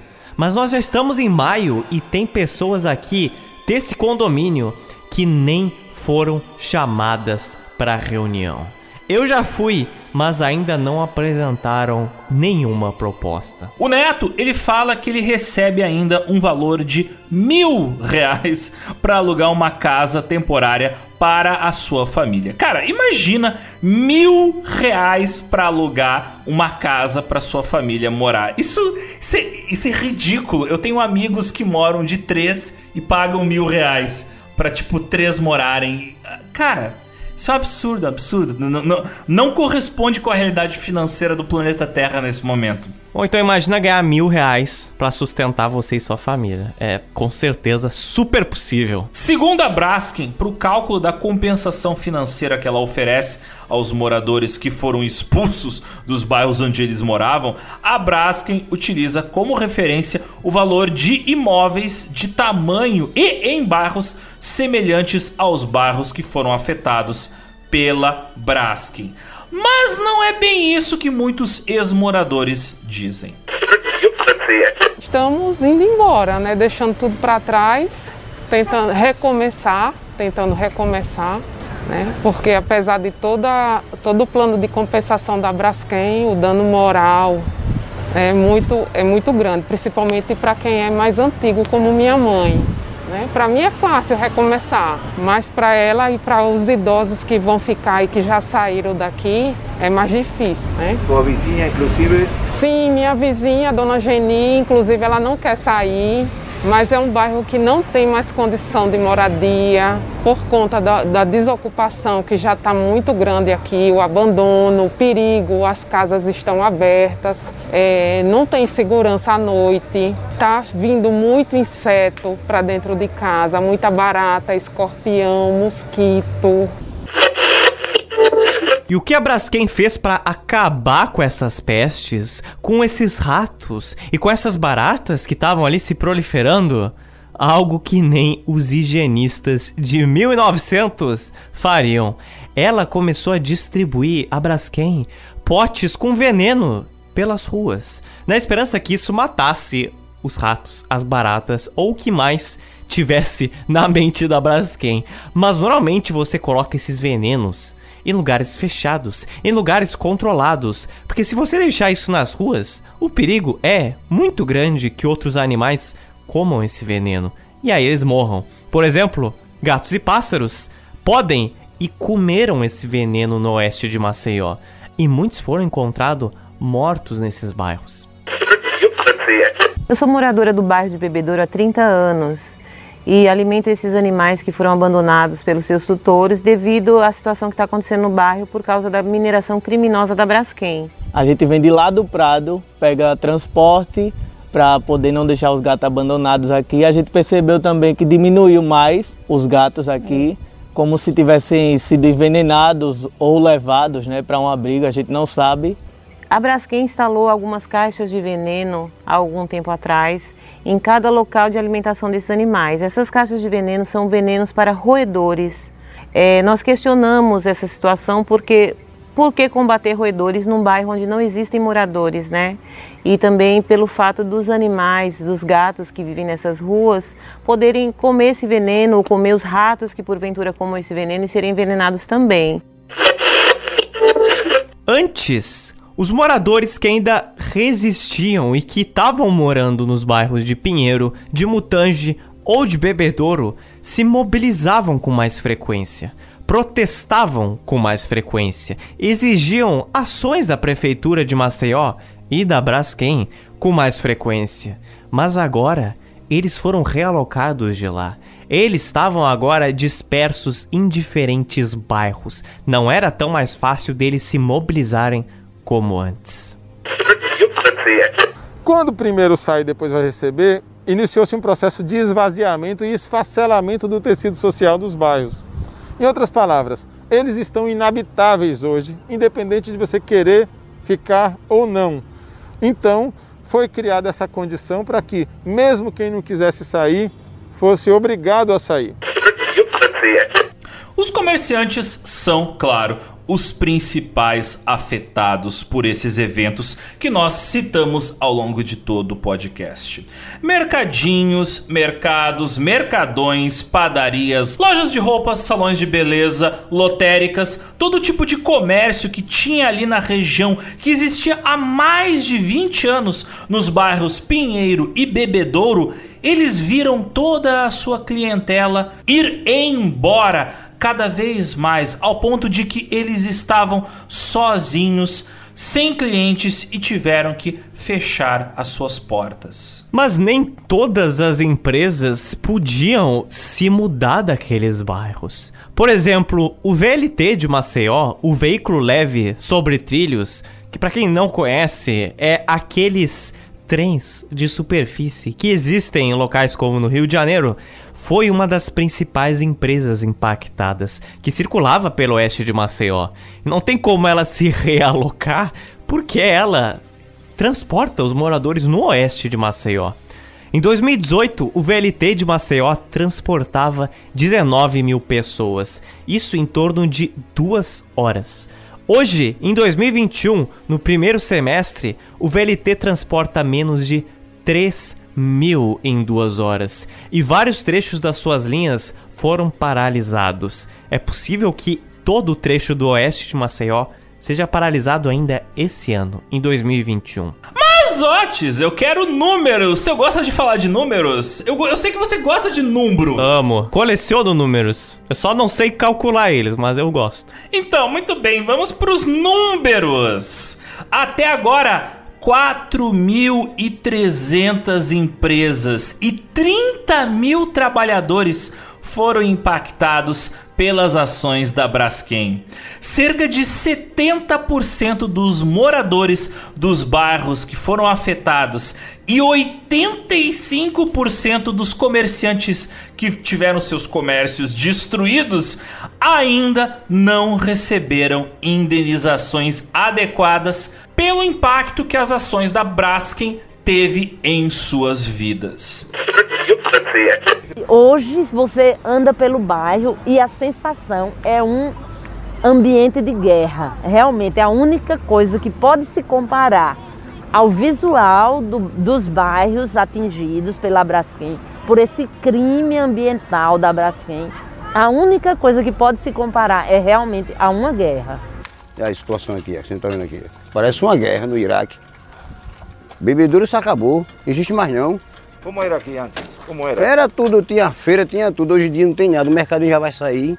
Se filmar isso aqui, uh, do ponto de vista aéreo, e comparar com uma imagem da Síria, talvez as pessoas não saibam separar o que aconteceu com Pinheiro, Bebedouro, Bom Parto, Mutange, tamanha a devastação.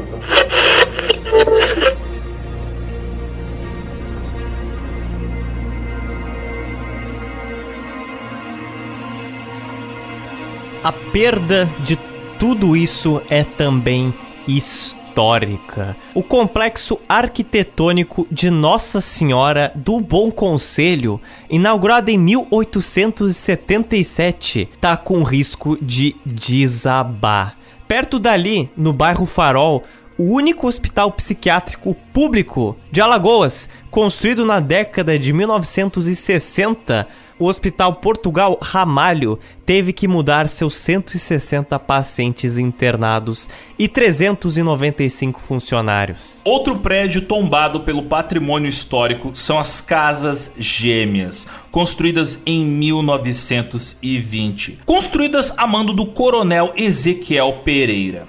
No bairro vizinho ao Mutange, o CSA, um dos clubes de futebol mais tradicionais do estado, teve que abandonar o local onde ele residia por quase 100 anos. 97 anos de história e eles tiveram que fechar um acordo com a Braskem para a construção de um novo centro esportivo em uma outra região, porque o centro esportivo que eles ocuparam durante quase todo o século 20 está afundando. O cemitério de Santo Antônio, no bairro Bebedouro, foi fechado, sem ser permitida a visitação de muitos parentes dos enterrados, que inclusive permaneceram lutando até hoje pelo direito de transferir os restos mortais dos seus entes para outro lugar.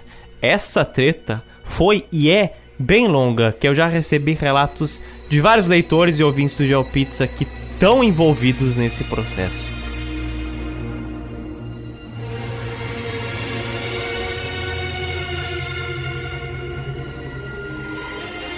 A bomba. A Braskem, ela está sendo vendida. Sim, essa empresa está sendo vendida para outros investidores do exterior.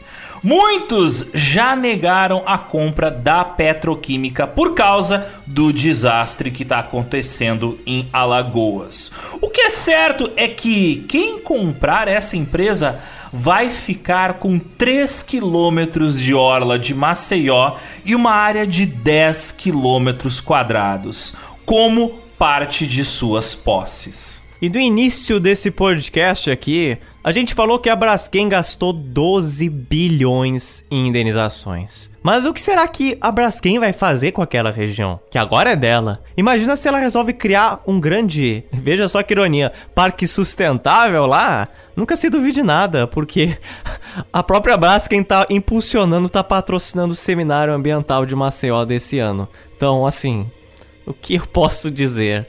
O que será que ela vai construir lá? Talvez uma área industrial? Se for assim, isso pode até virar um ativo financeiro para a Braskem no futuro. No final, esses 12 bilhões que ela gastou em indenizações podem nem ser prejuízo, podem ser sim investimentos.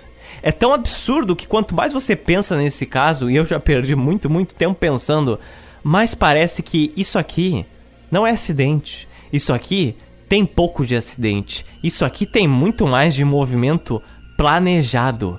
A Braskem vai sair dona de quatro bairros, quase cinco de Maceió, através do deslocamento de milhares de pessoas coercitivamente. Odebrecht, Petrobras, bancos, Braskem, todos vão sair ganhando com essa venda da Braskem. Já os habitantes de Maceió eles são as pessoas que vão sair perdendo nessa história.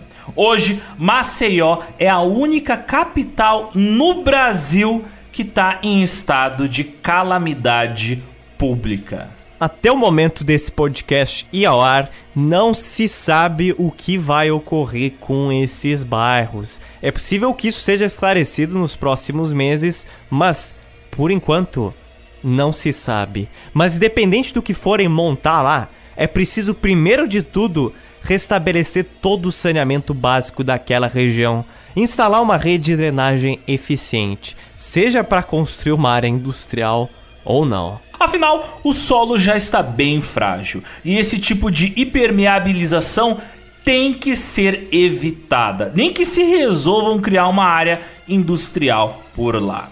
Hoje, a bacia do rio Mundaú, em torno de Maceió, que abrange bem mais bairros que os cinco que nós falamos que foram afetados pelas ações da Braskem, conta com um sistema de alerta de eventos críticos, o SACE coordenado pelo Serviço Geológico do Brasil, que lhe serve para alertar a população em caso de fortes chuvas, inundações e eventuais movimentações do solo. E o curioso é que, se você for lá pesquisar sobre o que está ocorrendo em Maceió, no Google, você joga aí, o que, que vai acontecer? Bom, você vai ser redirecionado, não redirecionado, mas um dos primeiros locais de pesquisa, um dos primeiros resultados, vai ser um site de que empresa, Alexandre? Qual empresa? A Braskem. É, olha só.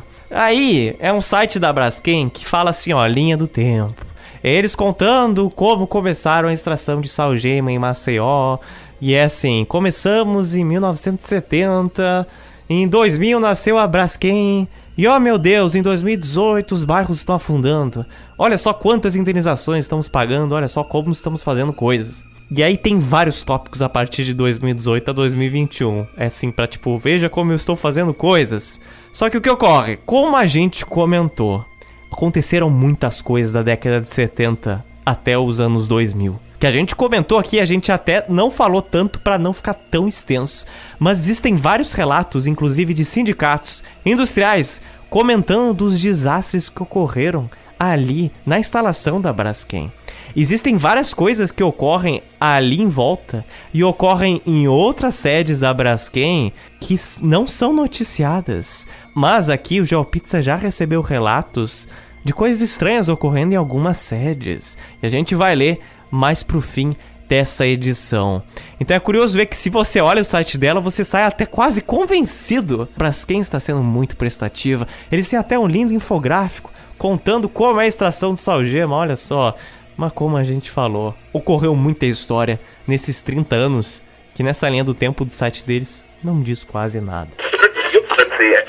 Nessas pichações, essa frase Abrasquim comprou Maceió, eu acho que ela nem é tão verdadeira, porque ela não comprou só Maceió. Ela comprou Maceió, comprou o estado de Alagoas, comprou a Assembleia Legislativa, a Câmara Municipal, comprou o governo do estado, comprou o Senado Federal e comprou a presidência da República. Porque, diante do maior desastre tecnológico e ambiental em curso no mundo, na área urbana, nenhuma dessas autoridades estão dando a devida importância.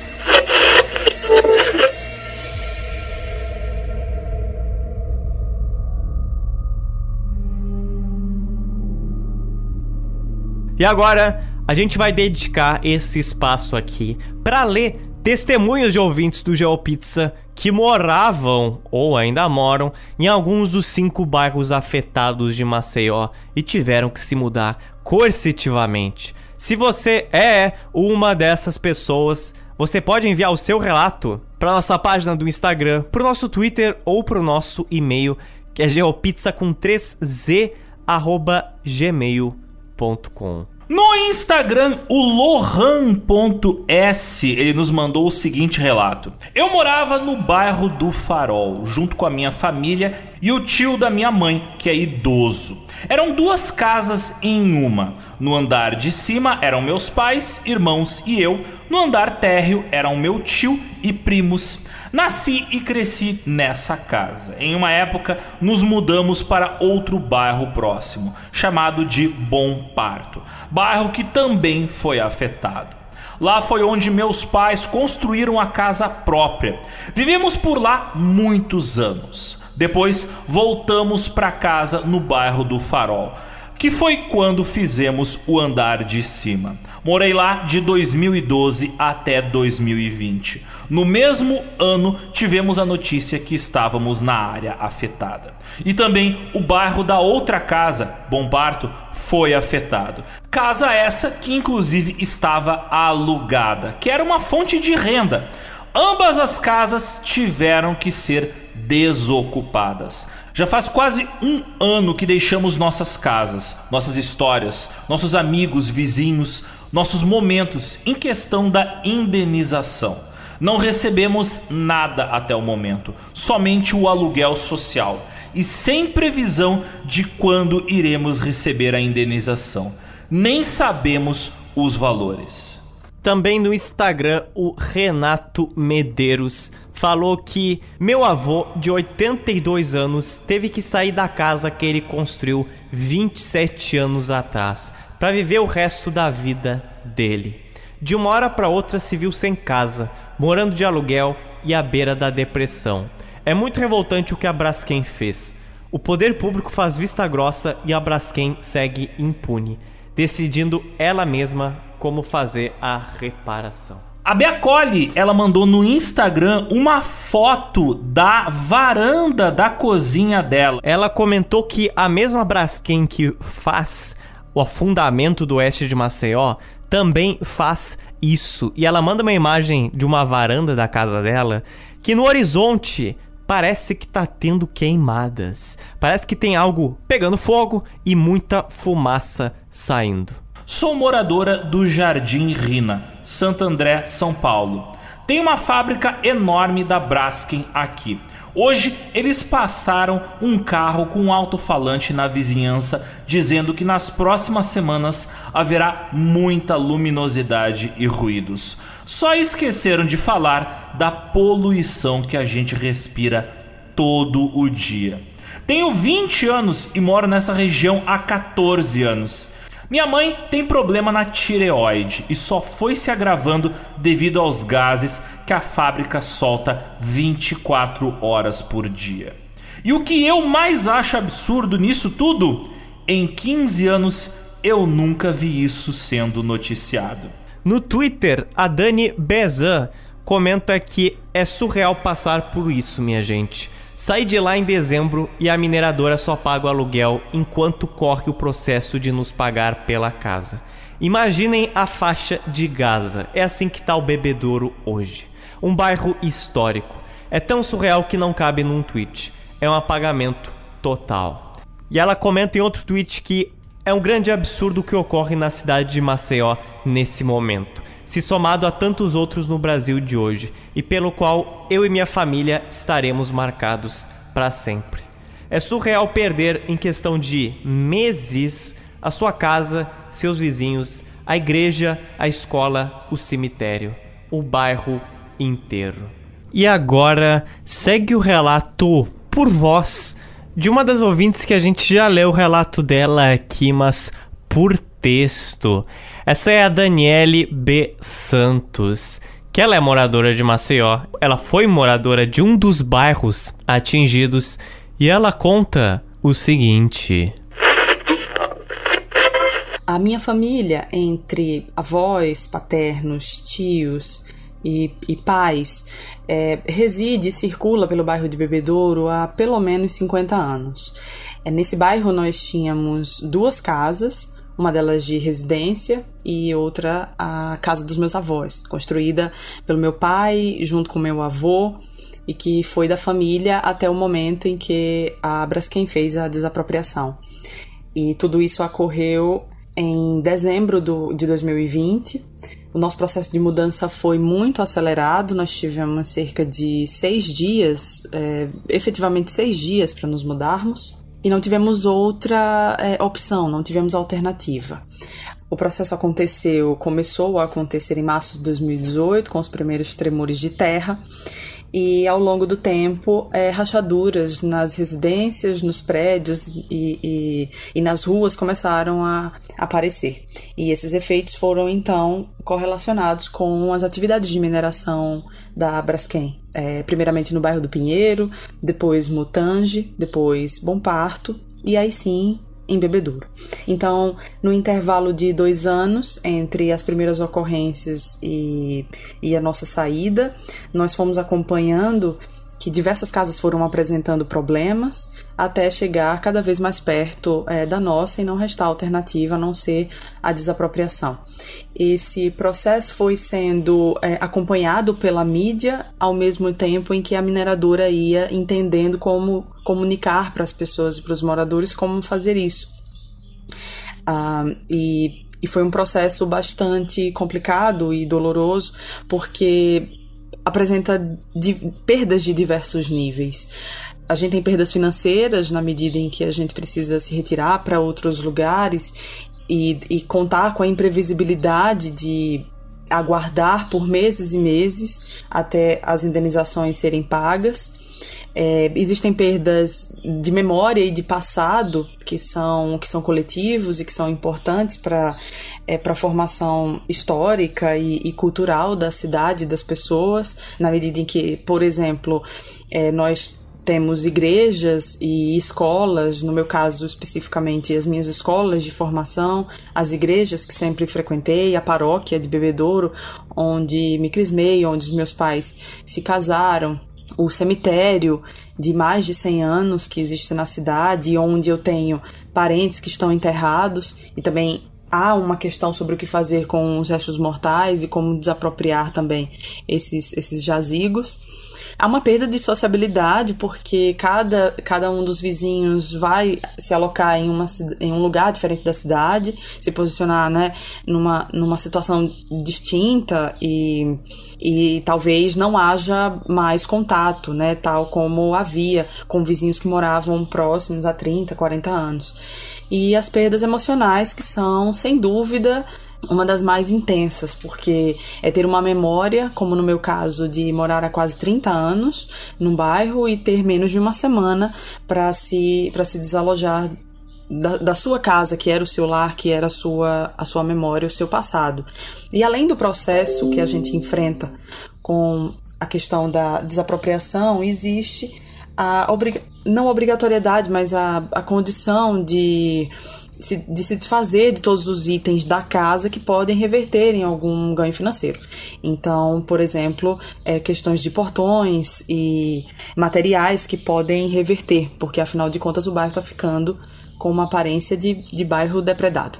Então, esse caso abriu os olhos, eu acho que de todo mundo, a respeito dos efeitos de mineração nas áreas urbanas, na, das condições de imprevisibilidade que essas atividades trazem, e ao mesmo tempo a de como as condições de uma grande empresa, como é a, a maior é, petroquímica da América Latina, de quando chega numa cidade é, menor, num, num, município menor de um estado que é economicamente mais é, restrito.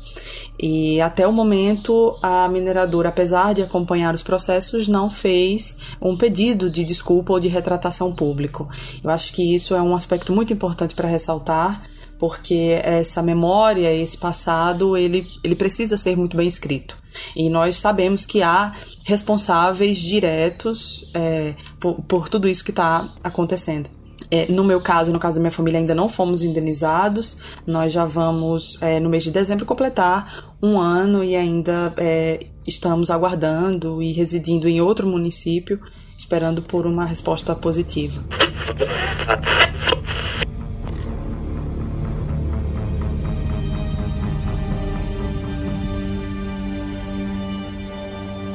Depois de quase seis meses que eu fiquei postando notícias sobre esse caso de Maceió no GeoPizza, eu recebi relato de várias pessoas dizendo, por exemplo, que Zotes, veja o exemplo da cidade de Kiruna, na Suécia, que tá passando por algo semelhante que tá ocorrendo em Maceió. Mas o que tem lá? O que tem em Kiruna? Essa cidade no extremo norte da Suécia, praticamente na região do Ártico, é uma cidade que tinha como principal função na sua economia a mineração de ferro. E agora, adivinha, ela está sendo tomada pelo risco de afundar, de desabar. A cidade está afundando, Zotes. Olhando assim esse exemplo, parece realmente algo semelhante ao que está ocorrendo no oeste de Maceió, não acham? Mas quanto mais eu lia sobre esse caso, mais eu estava convencido que isso era muito diferente de Maceió. Primeiro, existe algo nesse caso de Kiruna, na Suécia, que foi a transparência, ou ao menos uma maior transparência, das agências de mineração sobre o que está ocorrendo. E no Brasil não funciona meio assim. Kiruna não começou a desabar da forma como começou o oeste de Maceió. Em 2004, a empresa mineradora, a LKAB, falou que para ela explorar mais minério de ferro, teria que se deslocar para uma área que iria impactar 3 mil casas, tendo em vista que ela já tinha esgotado todo o minério de ferro possível da superfície. Então, assim, imagino que vocês já perceberam a leve diferença entre esses casos. O Conselho Municipal da cidade decidiu então contratar escritórios de engenharia, de arquitetura, para realocar a cidade cerca de 3 quilômetros mais para o oeste. Muitas casas e igrejas vão ser reconstruídas nessa nova localidade distante de onde originalmente ficava a cidade. Vocês já viram aquelas fotos na internet de caminhões movendo casas inteiras? Então, esse é um lugar onde isso vai acontecer, onde uma cidade inteira está sendo movida para o lado. Gastos de mais de meio bilhão de dólares estão sendo investidos nesse projeto. E as lojas da cidade, elas têm até 10 anos de prazo para se moverem para nova localidade. Essa cidade deve ficar pronta em 2035. Mais de 20 edifícios históricos de Kiruda já foram totalmente movidos. Alguns vão ser desmontados e reconstruídos, como a torre de relógio da prefeitura, que é de 1958, e também a principal igreja da cidade mas outras vão ser totalmente reconstruídas. Mas claro, ninguém queria se mudar. Existiram no Brasil alguns casos parecidos com Kiruna que não se assemelham tanto a Maceió. Por exemplo, cidades que seriam e foram inundadas por represas e tiveram que ser realocadas, como Petrolândia em Pernambuco, São Rafael no Rio Grande do Norte ou Remanso na Bahia, também tem Itá em Santa Catarina e várias outras. Mas muitas dessas realocações forçadas,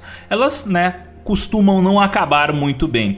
Muitos pescadores e comerciantes, por exemplo, não conseguiram se reestabelecer nesses novos locais para onde as suas cidades foram todas movidas. Por exemplo, após a inauguração da nova Petrolândia em Pernambuco, a cidade tinha um dos maiores índices de depressão e consumo de antidepressivos do Brasil. Kiruna, na Suécia, como tinha uma economia majoritariamente dependente da mineração, espera que esses efeitos psicológicos em cima dos moradores sejam menores.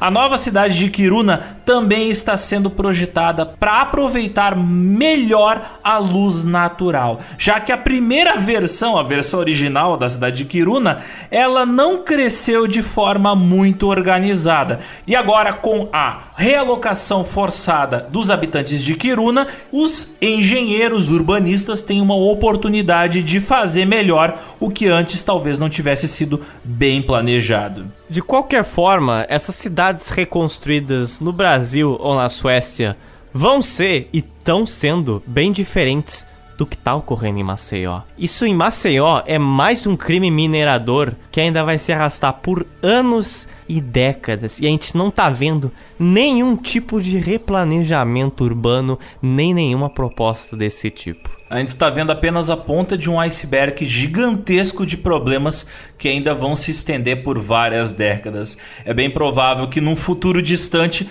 ainda tenha mais uma longa edição, ou talvez até duas, do GeoPizza falando de como o chão está engolindo Maceió.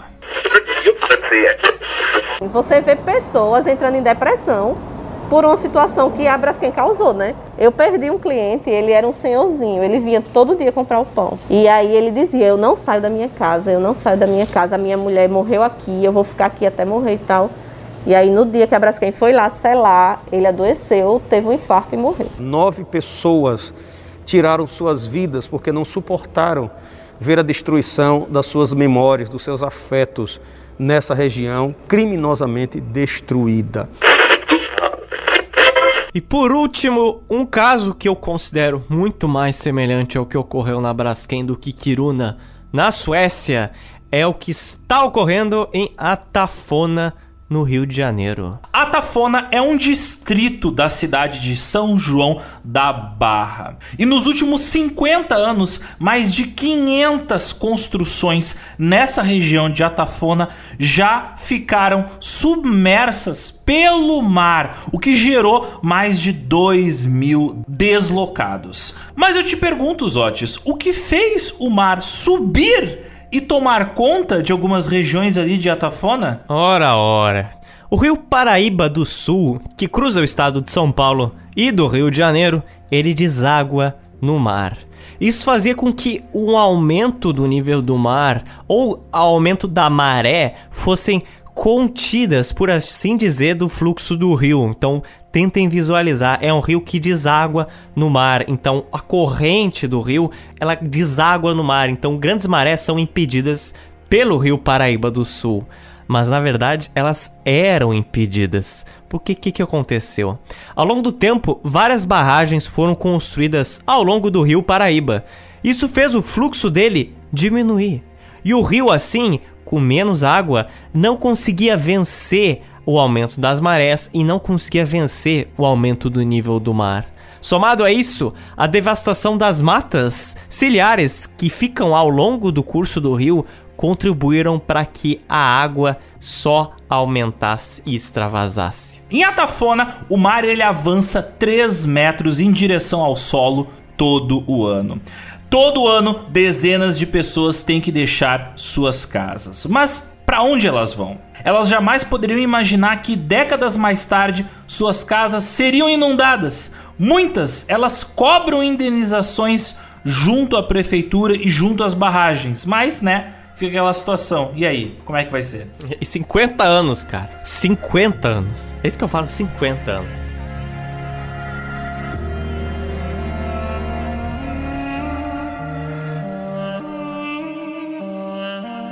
Mas, meu querido Zotes, a gente pode fazer alguns exercícios de previsão do futuro através dos eventos que estão acontecendo hoje. Porque assim, a situação de Maceió não é um evento isolado de um universo industrializado, de uma economia capitalista que acaba ferrando com o planeta Terra. A gente tem vários exemplos desses hum. por todo o planeta Terra. Alguns Exemplos deles começaram com barragens lá no século XIX, outros são problemas mais recentes. Mas eu vou citar aqui brevemente situações que a gente tem que ficar atento nos próximos 50, 60, 70 anos, porque vão se demonstrar ser situações desastrosas que vão gerar realocações de pessoas. No Texas, o estado do Texas, uhum. Que adora petróleo, a organização lá do governo que é responsável por fiscalizar a mineração do óleo no Texas está restringindo o fracking, por causa que o processo de fracking dos poços de petróleo no Texas está causando um número de tremores muito grande e as pessoas estão ficando apavoradas porque os tremores estão rachando as suas casas. Aí eu pergunto para vocês, Otis, você sabe o que é fracking? Hum. Olha, eu sabia, mas eu esqueci. Sério. Já que você esqueceu, eu vou te relembrar. Fracking é quando uhum. você tem uma jazida de petróleo lá no fundo da terra e ela é muito difícil de extrair. Então você enfia água pressurizada. Eu tô aqui simplificando bastante o processo, mas é basicamente assim. Você enfia água pressurizada e por um outro buraco, ou pelo mesmo buraco, sai água misturada com óleo. Obviamente isso é horrível para o meio ambiente, mas lá embaixo, debaixo da terra, tem uma camada que antes tinha óleo e agora tá oca. E isso acaba causando algumas movimentações no solo. Não é verdade? Hum. Outro exemplo, a Sibéria. Você sabia que a Sibéria está explodindo, meu querido Zotis? Ora! E não, não é a Alemanha tentando invadir de novo a União Soviética. Não, não é isso. O que, que está acontecendo na Sibéria? Na Sibéria existe uma particularidade do solo deles que é o permafrost, que é o seguinte: há milhões de anos atrás quando ainda haviam eras glaciais. Elas voltarão, mas uh, ainda não é a hora delas voltarem. Quando as últimas, né, eras glaciais, existiam locais onde o solo ele ficava permanentemente congelado, ou seja, permafrost, traduzindo do inglês para o português. Às vezes o que acontecia? Aquele monte de gelo ficava lá e ele às vezes ele era coberto por terra. E essa terra era coberta por mais terra. E aos poucos um terreno sedimentar ia se formando e daqui a pouco tu tinha uma colina inteira em cima daquilo que antes era água, entendeu? Só que aquela água nunca derreteu, porque aquela região nunca esquentou. Então, aquela região do solo, do subsolo, ficou permanentemente congelada. Porém, entra no nosso jogo um novo player, o aquecimento global, que o que, que ele gosta de fazer? Esquentar o planeta. Hum. E aí aquela água que era sólida há milhões de anos, ela resolve ficar líquida. E o que acontece? O solo desaba. Ou pior, você tem situações onde durante milhões de anos plantas, animais, mas principalmente plantas, né, apodreceram debaixo do solo e foram formando bolsões de gás. E às vezes esse gás explode e forma crateras gigantescas na Sibéria. Então, aquelas imagens não são fake, tá bom? Quando você encontra imagens na internet de crateras misteriosas na Sibéria, é isso, é às vezes gás metano que ficou milhões de anos acumulado debaixo do solo. O planeta Terra resolveu aquecer, não sei por, que, por culpa de quem, mas por estamos quê? aquecendo e aquele gás metano falou: opa, resolvi explodir. E aí, bum, vira um buraco no chão.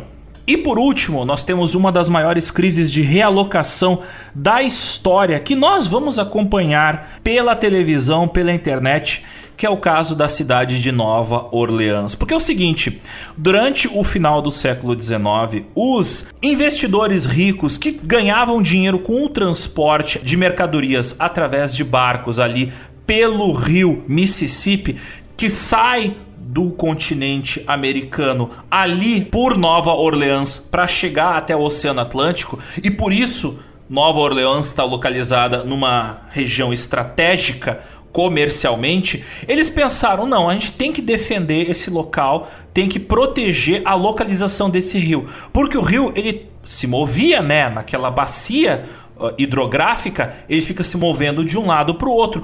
Um rio, ele muda o curso dele ao longo dos séculos, ao longo das décadas. E o rio Mississippi, ele estava indo para o oeste. Para impedir que o rio se movesse para o oeste e, claro, a galera perdesse todo aquele dinheiro que ganhava com o transporte de bens continente adentro, através do rio Mississippi, os americanos resolveram criar várias barragens e fizeram vários projetos de construção civil para prender o rio, segurar o rio e o rio sempre passar ao lado de Nova Orleans. Aquele nosso amiguinho que a gente já comentou antes, o aquecimento global, ele está aumentando o nível do mar. E o que aconteceu? Nova Orleans, ela é vários metros abaixo do nível do mar.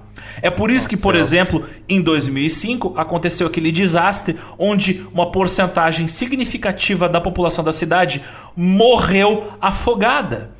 Corpos espalhados pela cidade. Tem um documentário do Spike Lee em duas partes, falando sobre todo o desastre que foi o que aconteceu com a cidade, tanto por causa da irresponsabilidade do prefeito, do governador, quanto do presidente. Mas enfim, a cidade ela está destinada a ser destruída pelo aumento do nível do mar. E a cidade, desde o desastre de 2005, com o furacão Katrina, que fez aquela inundação que destruiu as barragens, inundou a cidade, desde aquela época a cidade ela não recuperou a sua população toda. Ela tem apenas 30% da população que ela tinha em 2005. Meu Deus. Hoje, cara. Nova Orleans é uma cidade que tem a mesma população que tinha no final do século 19. Tá tendo um esvaziamento da cidade. Porque a cidade, uma hora, vai desaparecer. Claro, a gente podia, poderia falar aqui do Rust Belt americano, de várias cidades que estão desaparecendo por causa da desindustrialização de várias regiões dos Estados Unidos, mas aqui a gente vê claramente um lugar que foi construído num lugar que estava destinado a se ferrar em algum momento da história geológica do nosso planeta. E só em 2019, no Brasil, mais de 295 mil pessoas tiveram que deixar suas casas por desastres naturais. Então pensem um pouco nesses números. No mundo todo, existem mais deslocados de desastres naturais do que aqueles gerados por conflitos armados. Com as atuais mudanças climáticas, isso só tende a piorar. E o exemplo de Maceió é realmente mais um desses exemplos, mas que deveria ser mais divulgado não só no Brasil, mas também no mundo inteiro. A falta de fiscalização de muitas mineradoras e a falta de planejamento urbano tá custando muitas vidas e vai cobrar muitas responsabilidades ao longo do século 21 e sabe-se lá o que ocorrerá no século 22. Tudo indica que vai continuar custando muitas responsabilidades, muitas vidas e muito dinheiro.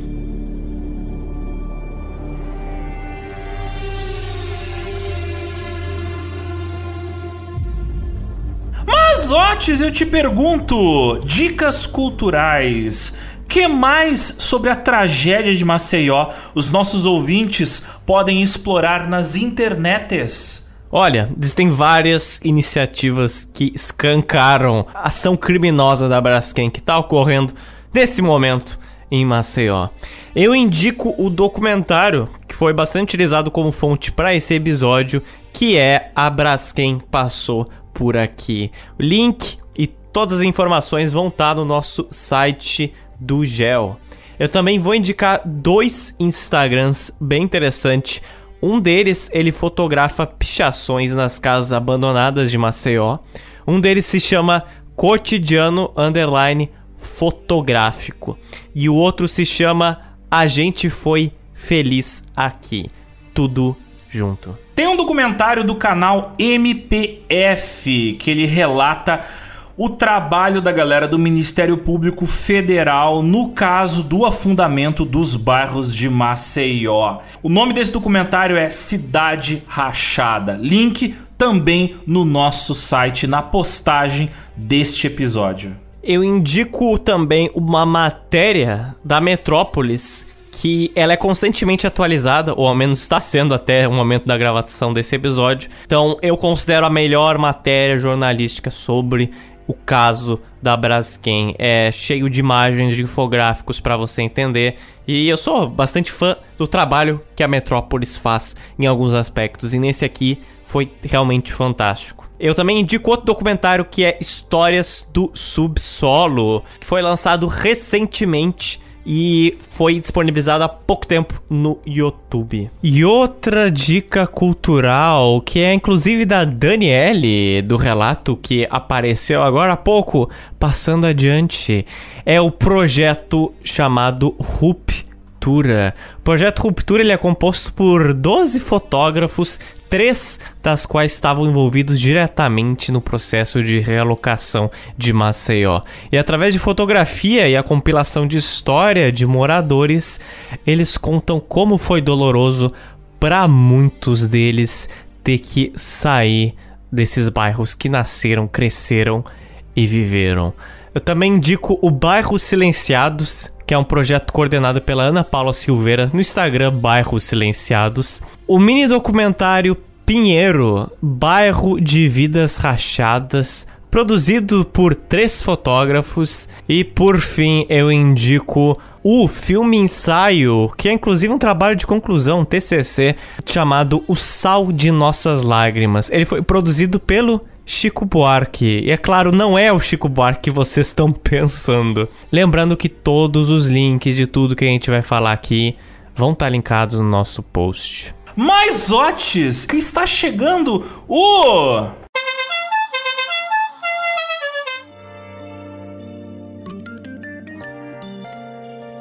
chamando na tele as mensagens, as cartinhas, os telégrafos dos nossos ouvintes. Meu querido Otis, quais são os recados hum. que os ouvintes.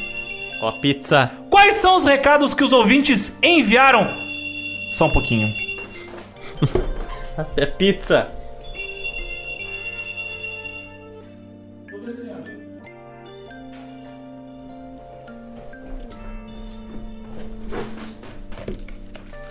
Quais são os recados que os ouvintes nos enviaram esta quinzemana? No nosso Amado Geoburgo, o Thiago Oliveira, que é um conde, ele falou o seguinte: Terminei há pouco o episódio sobre Fordlândia e tô aqui para um humilde comentário. Mesmo com todo o poder econômico e a arrogância dos norte-americanos com os trabalhadores da cidade, o cenário local se impôs e eles acabaram tropeçando na própria ganância. História muito interessante. Eu particularmente não conhecia essa também. É redundante, mas vou dizer de novo: o fato de vocês explorarem temas não óbvios da história é o maior diferencial do Gel. Sou fã por isso. O Marco, que é um barão ali dentro do nosso castelinho do Geoburgo, dentro do WhatsApp, ele comentou o seguinte: O que me fez virar fã do GeoPizza, em partes, foi isso. O ponto que é muito bom é o fato de se sentir situado no momento histórico que se passa o podcast, detalhando várias linhas temporais que colidem no acontecimento principal. Só de imaginar o trabalho que dá para escrever um roteiro assim, as horas de pesquisa dá uma fadiga. e a linguagem que usam é leve, não é acadêmica demais três horas que não ficam maçantes. E eu te digo, Marco, de fato é cansativo, mas é glorioso, dá uma sensação de alegria ouvir os elogios dos nossos ouvintes, dos nossos apoiadores, depois que eles ouvem o resultado de tanto trabalho de pesquisa, de tanto trabalho de edição e de tanto trabalho dos Otis me enchendo o saco para regravar aquela palavra que ele pronunciou de maneira errada. Só nesse episódio que vocês acabaram de ouvir, por exemplo, a gente regravou umas três vezes o nome dos bairros de Maceió. é, tivemos alguns probleminhas. De pronúncia. O Ali Soares no Geoburgo, ele também apontou uma correção muito interessante. Ouvindo o podcast sobre Fordlândia, os Otis falou que tinha uma serralheria para produção de tábuas de madeira. Mas acredito que ele se referia a serraria, serralheria trabalha com metal. E aí eu acrescento o seguinte: Fordlândia, se não me engano, tem até hoje, né? Tudo de pé, pelo menos a parte das máquinas. Então eles tinham as duas coisas: tinha uma serralheria e uma serraria. Mas de fato, quando a gente se referiu a uma serralheria, na verdade era uma serraria para cortar madeira o Soares está coberto de razão. A Lilian, ela falou que amei o shout out pra senhorinha, a Vera, que contribuiu com a foto icônica. Eu não parava de rir. E aí o Jefferson do Geoburgo, ele fez duas figurinhas nossas. Eu e você, você olhando pela luneta e eu segurando o microfone. E ele fez a nossa Geopiroga na margem do rio Tapajós. Com os Otis remando e eu guiando. Esse barco para bom lugar não vai. não mesmo. Por causa que uh. os, Otis, os Otis na pilotagem e eu como GPS, isso não tá certo. No Twitter, um cara chamado Caótico, ele falou o seguinte em resposta ao GeoPizza. Fiz um trabalho na época da escola sobre Fordlândia. Infelizmente, perdi a chance de ir na pesquisa de campo porque fiquei doente na época e o hospital mais próximo era em Aveiro, que era a um dia de distância de barco. Belterra é na região metropolitana da minha cidade. As casas ainda seguem a arquitetura dos Estados Unidos. Então veja só, temos ouvintes vizinhos de Fordlândia. Já sei para quem eu vou pedir um quartinho emprestado quando eu visitar essa cidade americana encravada na Amazônia. Eu vou expor publicamente aqui uma falha grave, Alexander. Uma, Minha. uma, uma leve burrice ignorante da sua incapacidade de cropar imagens. Os Otis, ele, ele, faz... ele tem dificuldade com o Paint, aparentemente. Não. Até quem faz meme sabe cropar a imagem, mas eu tenho um relato aqui fantástico que no dia que eu recebi, eu cropei o nome da pessoa, não sei porquê. Então eu tenho aqui um relato muito legal que eu não sei de quem é que eu recebi no Instagram e eu tirei print no computador, então já foi pro Beleléu essa mensagem. Deve estar umas 200 mensagens de distância hoje. Mas o seguinte, se você ouvir essa mensagem, pode vir falar comigo, eu me readmito aqui. A pessoa, o ser humano, o dito cujo, falou o seguinte: O, o indivíduo ou indivídua misterioso falou o seguinte: Terra da minha mãe. Ela não mora mais lá mas sempre fica muito triste com tanto abandono. Eu não lembro se eu respondi, eu creio que sim. Não sei qual foi a resposta, porque eu não lembro o nome da pessoa para eu pesquisar no Instagram. Então, por favor, se você ouvir essa mensagem, venha me xingar que eu vou ver de novo. Ouvinte anônimo, por favor, sinta-se abraçado. Uma coisa muito curiosa é que a Carol no, no nosso Geoburgo, ela tocou a abertura aqui do GeoPizza Nossa Vinha Taça no violino, que ela toca violino. Segue aí o texto da sua obra maravilhosa.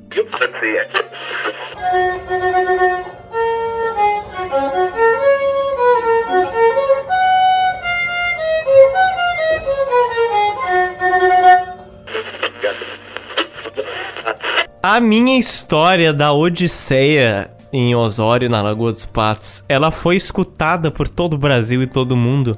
E muitos brasileiros se identificaram com a falta de planejamento urbano das avenidas e das estradas brasileiras, porque o homem, o mito, a lenda, Charlie Tangão da Massa, ele falou uma coisa muito curiosa que aconteceu com ele também, que tem muito a ver com isso. Ele falou que, ouvindo o caso dos Otis no trânsito no GeoPizza, eu lembrei de uma obra de engenheiro, como diz o meu pai, que tem aqui em Minas Gerais, na MG 010.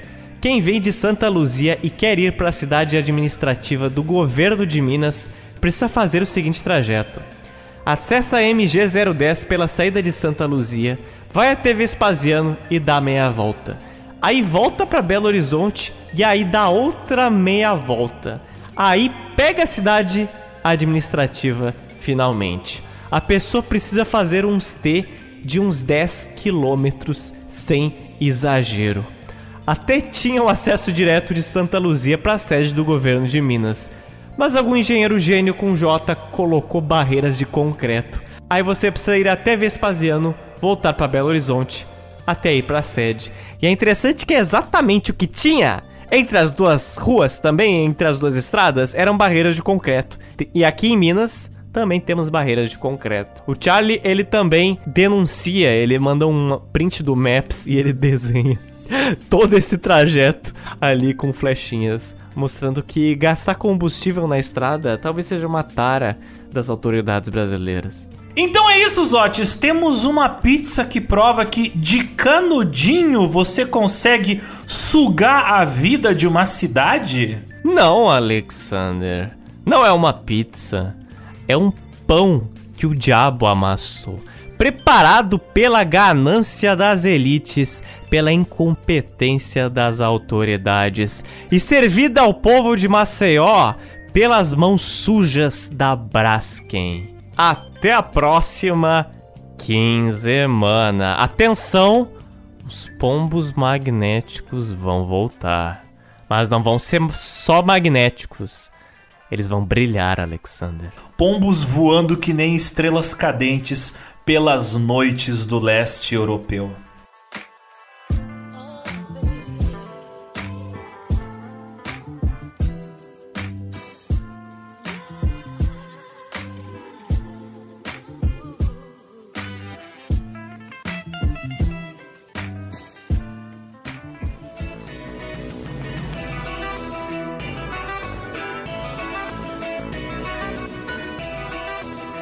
Esses últimos dias eles foram chocantes, eles foram inovadores.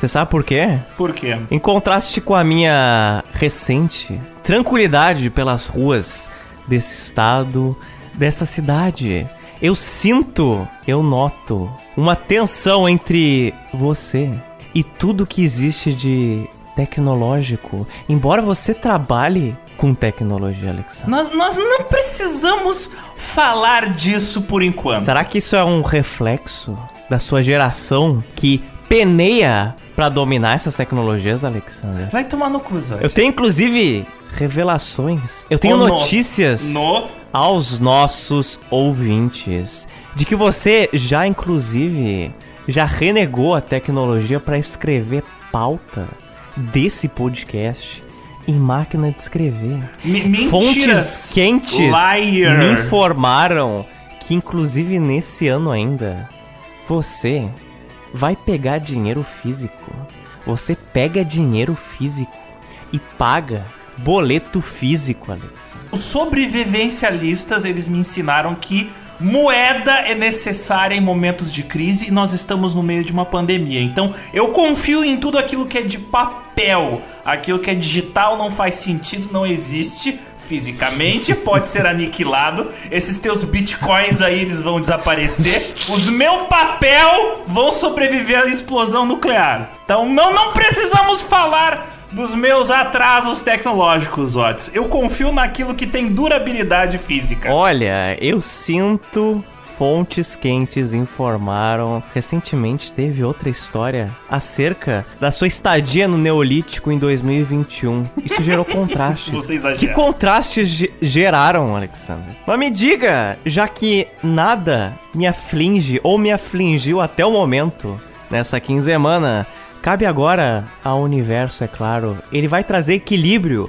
de volta aos cosmos. E por isso eu acredito, eu presumo que o ciclo de desastres pessoais agora se voltou à sua pessoa. Oh, não. Pra equilibrar um pouco o karma desigual desse podcast. Então, os Otis, ele tem um grande problema de mobilidade urbana.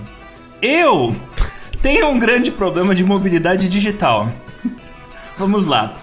Primeiro começa Nossa, que... será que, é, será que é assim? Então eu sinto muito por tudo que tu passou. Deve ser horrível. Horrível. Então, então, quando a minha mãe, que ela tá se aproximando dos 60, ela fala pra mim: "Tu ainda não usa o Pix? Tu ainda saca Nossa. dinheiro?" Eu falei: "Tá, tá na hora de eu, de eu começar a utilizar tecnologias." E eu, eu ainda tenho a minha leteira 32, que é uma máquina de escrever excelente, tá? Pra digitar textos. Sim, já fiz pauta de pizza nela, mas não foi por motivos tecnológicos, foi por motivos intelectuais. Eu gosto ainda muito do, do papel, eu gosto da textura, do, gosto de post-its, gosto da fisicalidade, eu gosto de boleto. Eu gosto, eu gosto de chegar chegar ali no caixa e falar pra mulher: imprime pra mim esse boleto. Ah, não. O cara chega na fila enorme, dá 50 reais pra comprar, sabe? A passagem de ônibus. Assim. Todo mundo no cartão, ele. Não, aqui, ó. É, eu Cheque. e os idosos ali na fila da, da, da lotérica. Mas essa não é a questão. A questão é que, é, enfim, eu tenho problemas digitais. Eu sou, eu sou um cara. Eu sou um cara que, assim, eu sei abrir o meu computador, sei consertar ele, mas conhecimento superficial possui as suas limitações de profundidade. Então, recentemente, enquanto o resto do Brasil pegava fogo a temperaturas de 35 e 40 graus centígrados, este estado do qual nós estamos falando, ele recebeu chuvas torrenciais, ele recebeu raios. E eu sou um madrugador, eu sou um cara que gosta muito da noite, da solidão, da noite triste, por causa que é onde eu fico feliz editando. E estava eu feliz editando mais um belíssimo episódio do GeoPizza. E então a natureza resolveu demonstrar o seu poder sobre a fragilidade humana e a fragilidade ainda maior da tecnologia humana. E caiu um raio e queimou a fonte do meu computador. Eu pensei, no problem. Queimou a fonte, né? Fiquei puto, muito puto, mu muito puto. Mas eu falei, eu sei consertar isso aqui. Aí o que, que eu Ah, meu fiz? Deus. Não, calma, calma, calma, que, que, que, que a, a culpa não é minha, a culpa é da minha burrice. Ah, Meu Deus. fui em vários Reddits para confirmar se a minha teoria estava correta e estava correta. De fato, aquela fonte que eu estava procurando no Mercado Livre, que é, tinha que ser comprada num vendedor confiável, era a mesma que eu utilizava. Era a fonte necessária para colocar ali no meu computador e dar conta da minha placa de vídeo, da minha placa mãe e de todas as coisinhas ali que precisam girar e funcionar para eu editar o GeoPizza. A questão é que fui lá, comprei a fonte, né? Fiquei temporariamente trabalhando no meu notebook, que é um bom notebook. Sorte minha que eu já tinha consertado o notebook, então eu estava trabalhando no meu notebook, mas não na minha máquina mais potente. Esperei uma semana, finalmente chegou a fonte. Sabe aquele cheirinho gostoso de equipamento novo? Tu abre a caixa e vem aquele vaporzinho da fábrica lá da China, sabe? Aí tipo eu pensei, uau, beleza, vou instalar esta linda e novíssima fonte no meu computador. Inclusive, fonte assim, ela tinha uma, aquela pintura escura, né? Então, agora todas as peças do interior do meu computador eram escuras, né? Porque foi evoluindo ao longo do tempo, fui sofrendo upgrades e fui melhorando, trocando por peças novas. Então, agora todo interior, até as RAM, tudo escuro. Eu não uso LED. Mas enfim, troquei a tá. fonte, insta instalei todos os cabos, liguei o computador. Cara, belíssima tela do Windows, abri todos os softwares, voltei ao meu trabalho normalmente. HD não estava queimado, placa-mãe estava funcionando perfeitamente, drive de CD, que infelizmente eu preciso utilizar nos dias de hoje, drive de DVD, por causa que vários dos filmes que são produzidos no Brasil ainda, por algum motivo, os festivais solicitam DVD, então eu tenho que fazer DVD dos filmes nos quais eu estou envolvido na produção. Mas enfim, passei 24 horas, um dia, muito bem, muito feliz com o meu computador recuperado, ressuscitado. Pensei comigo mesmo, dormirei essa noite tranquilo. Acordei, pássaros cantavam, era uma manhã de Disney assim. Aí apertei aquele grande botão que tá escrito on no meu computador e nada, nem um barulhinho. Aí eu, não, não é possível. Cara, na noite seguinte, choveu também. Eu tinha esquecido o meu computador ligado na tomada. Queimou ah, ah, a segunda não. fonte que, que eu tinha comprado. Não. Ah! não. Deus escreve certo por linhas tortas. Que inferno. Isso aí foi predestinado. Queimou meu a segunda Deus. fonte. Queimou a segunda fonte. E eu ainda falei, e eu ainda falei. falei. E quando chove, eu mando mensagem, eu falo, ó fonte. Ó fonte. Então agora eu vou continuar mudando. Mas sabe, sabe o que é mais desgraçado, Otis? É que eu faço isso toda vez que chove. A única vez que eu não fiz isso na minha vida de tirar... Quando eu morava em Cachoeirinha, eu sempre tirava tudo da tomada. Notebook eu tiro da tomada. Tu vê, eu, eu lembrei de tirar o notebook da tomada, mas eu esqueci de tirar da tomada o PC. Cara, caiu um raio e queimou o meu, meu, meu PC. Queimou a fonte. Então, Pra completar a história, de ódio no meu coração novamente, agora ódio multiplicado por dois. Aí chorei de raiva, aí eu, tá, ok, muito bem, tá, joguei dinheiro fora. Durou um dia a fonte nova. Uh, não, não era uma fonte pirata, era uma fonte da mesma marca da anterior, que durou 10 anos, sei lá.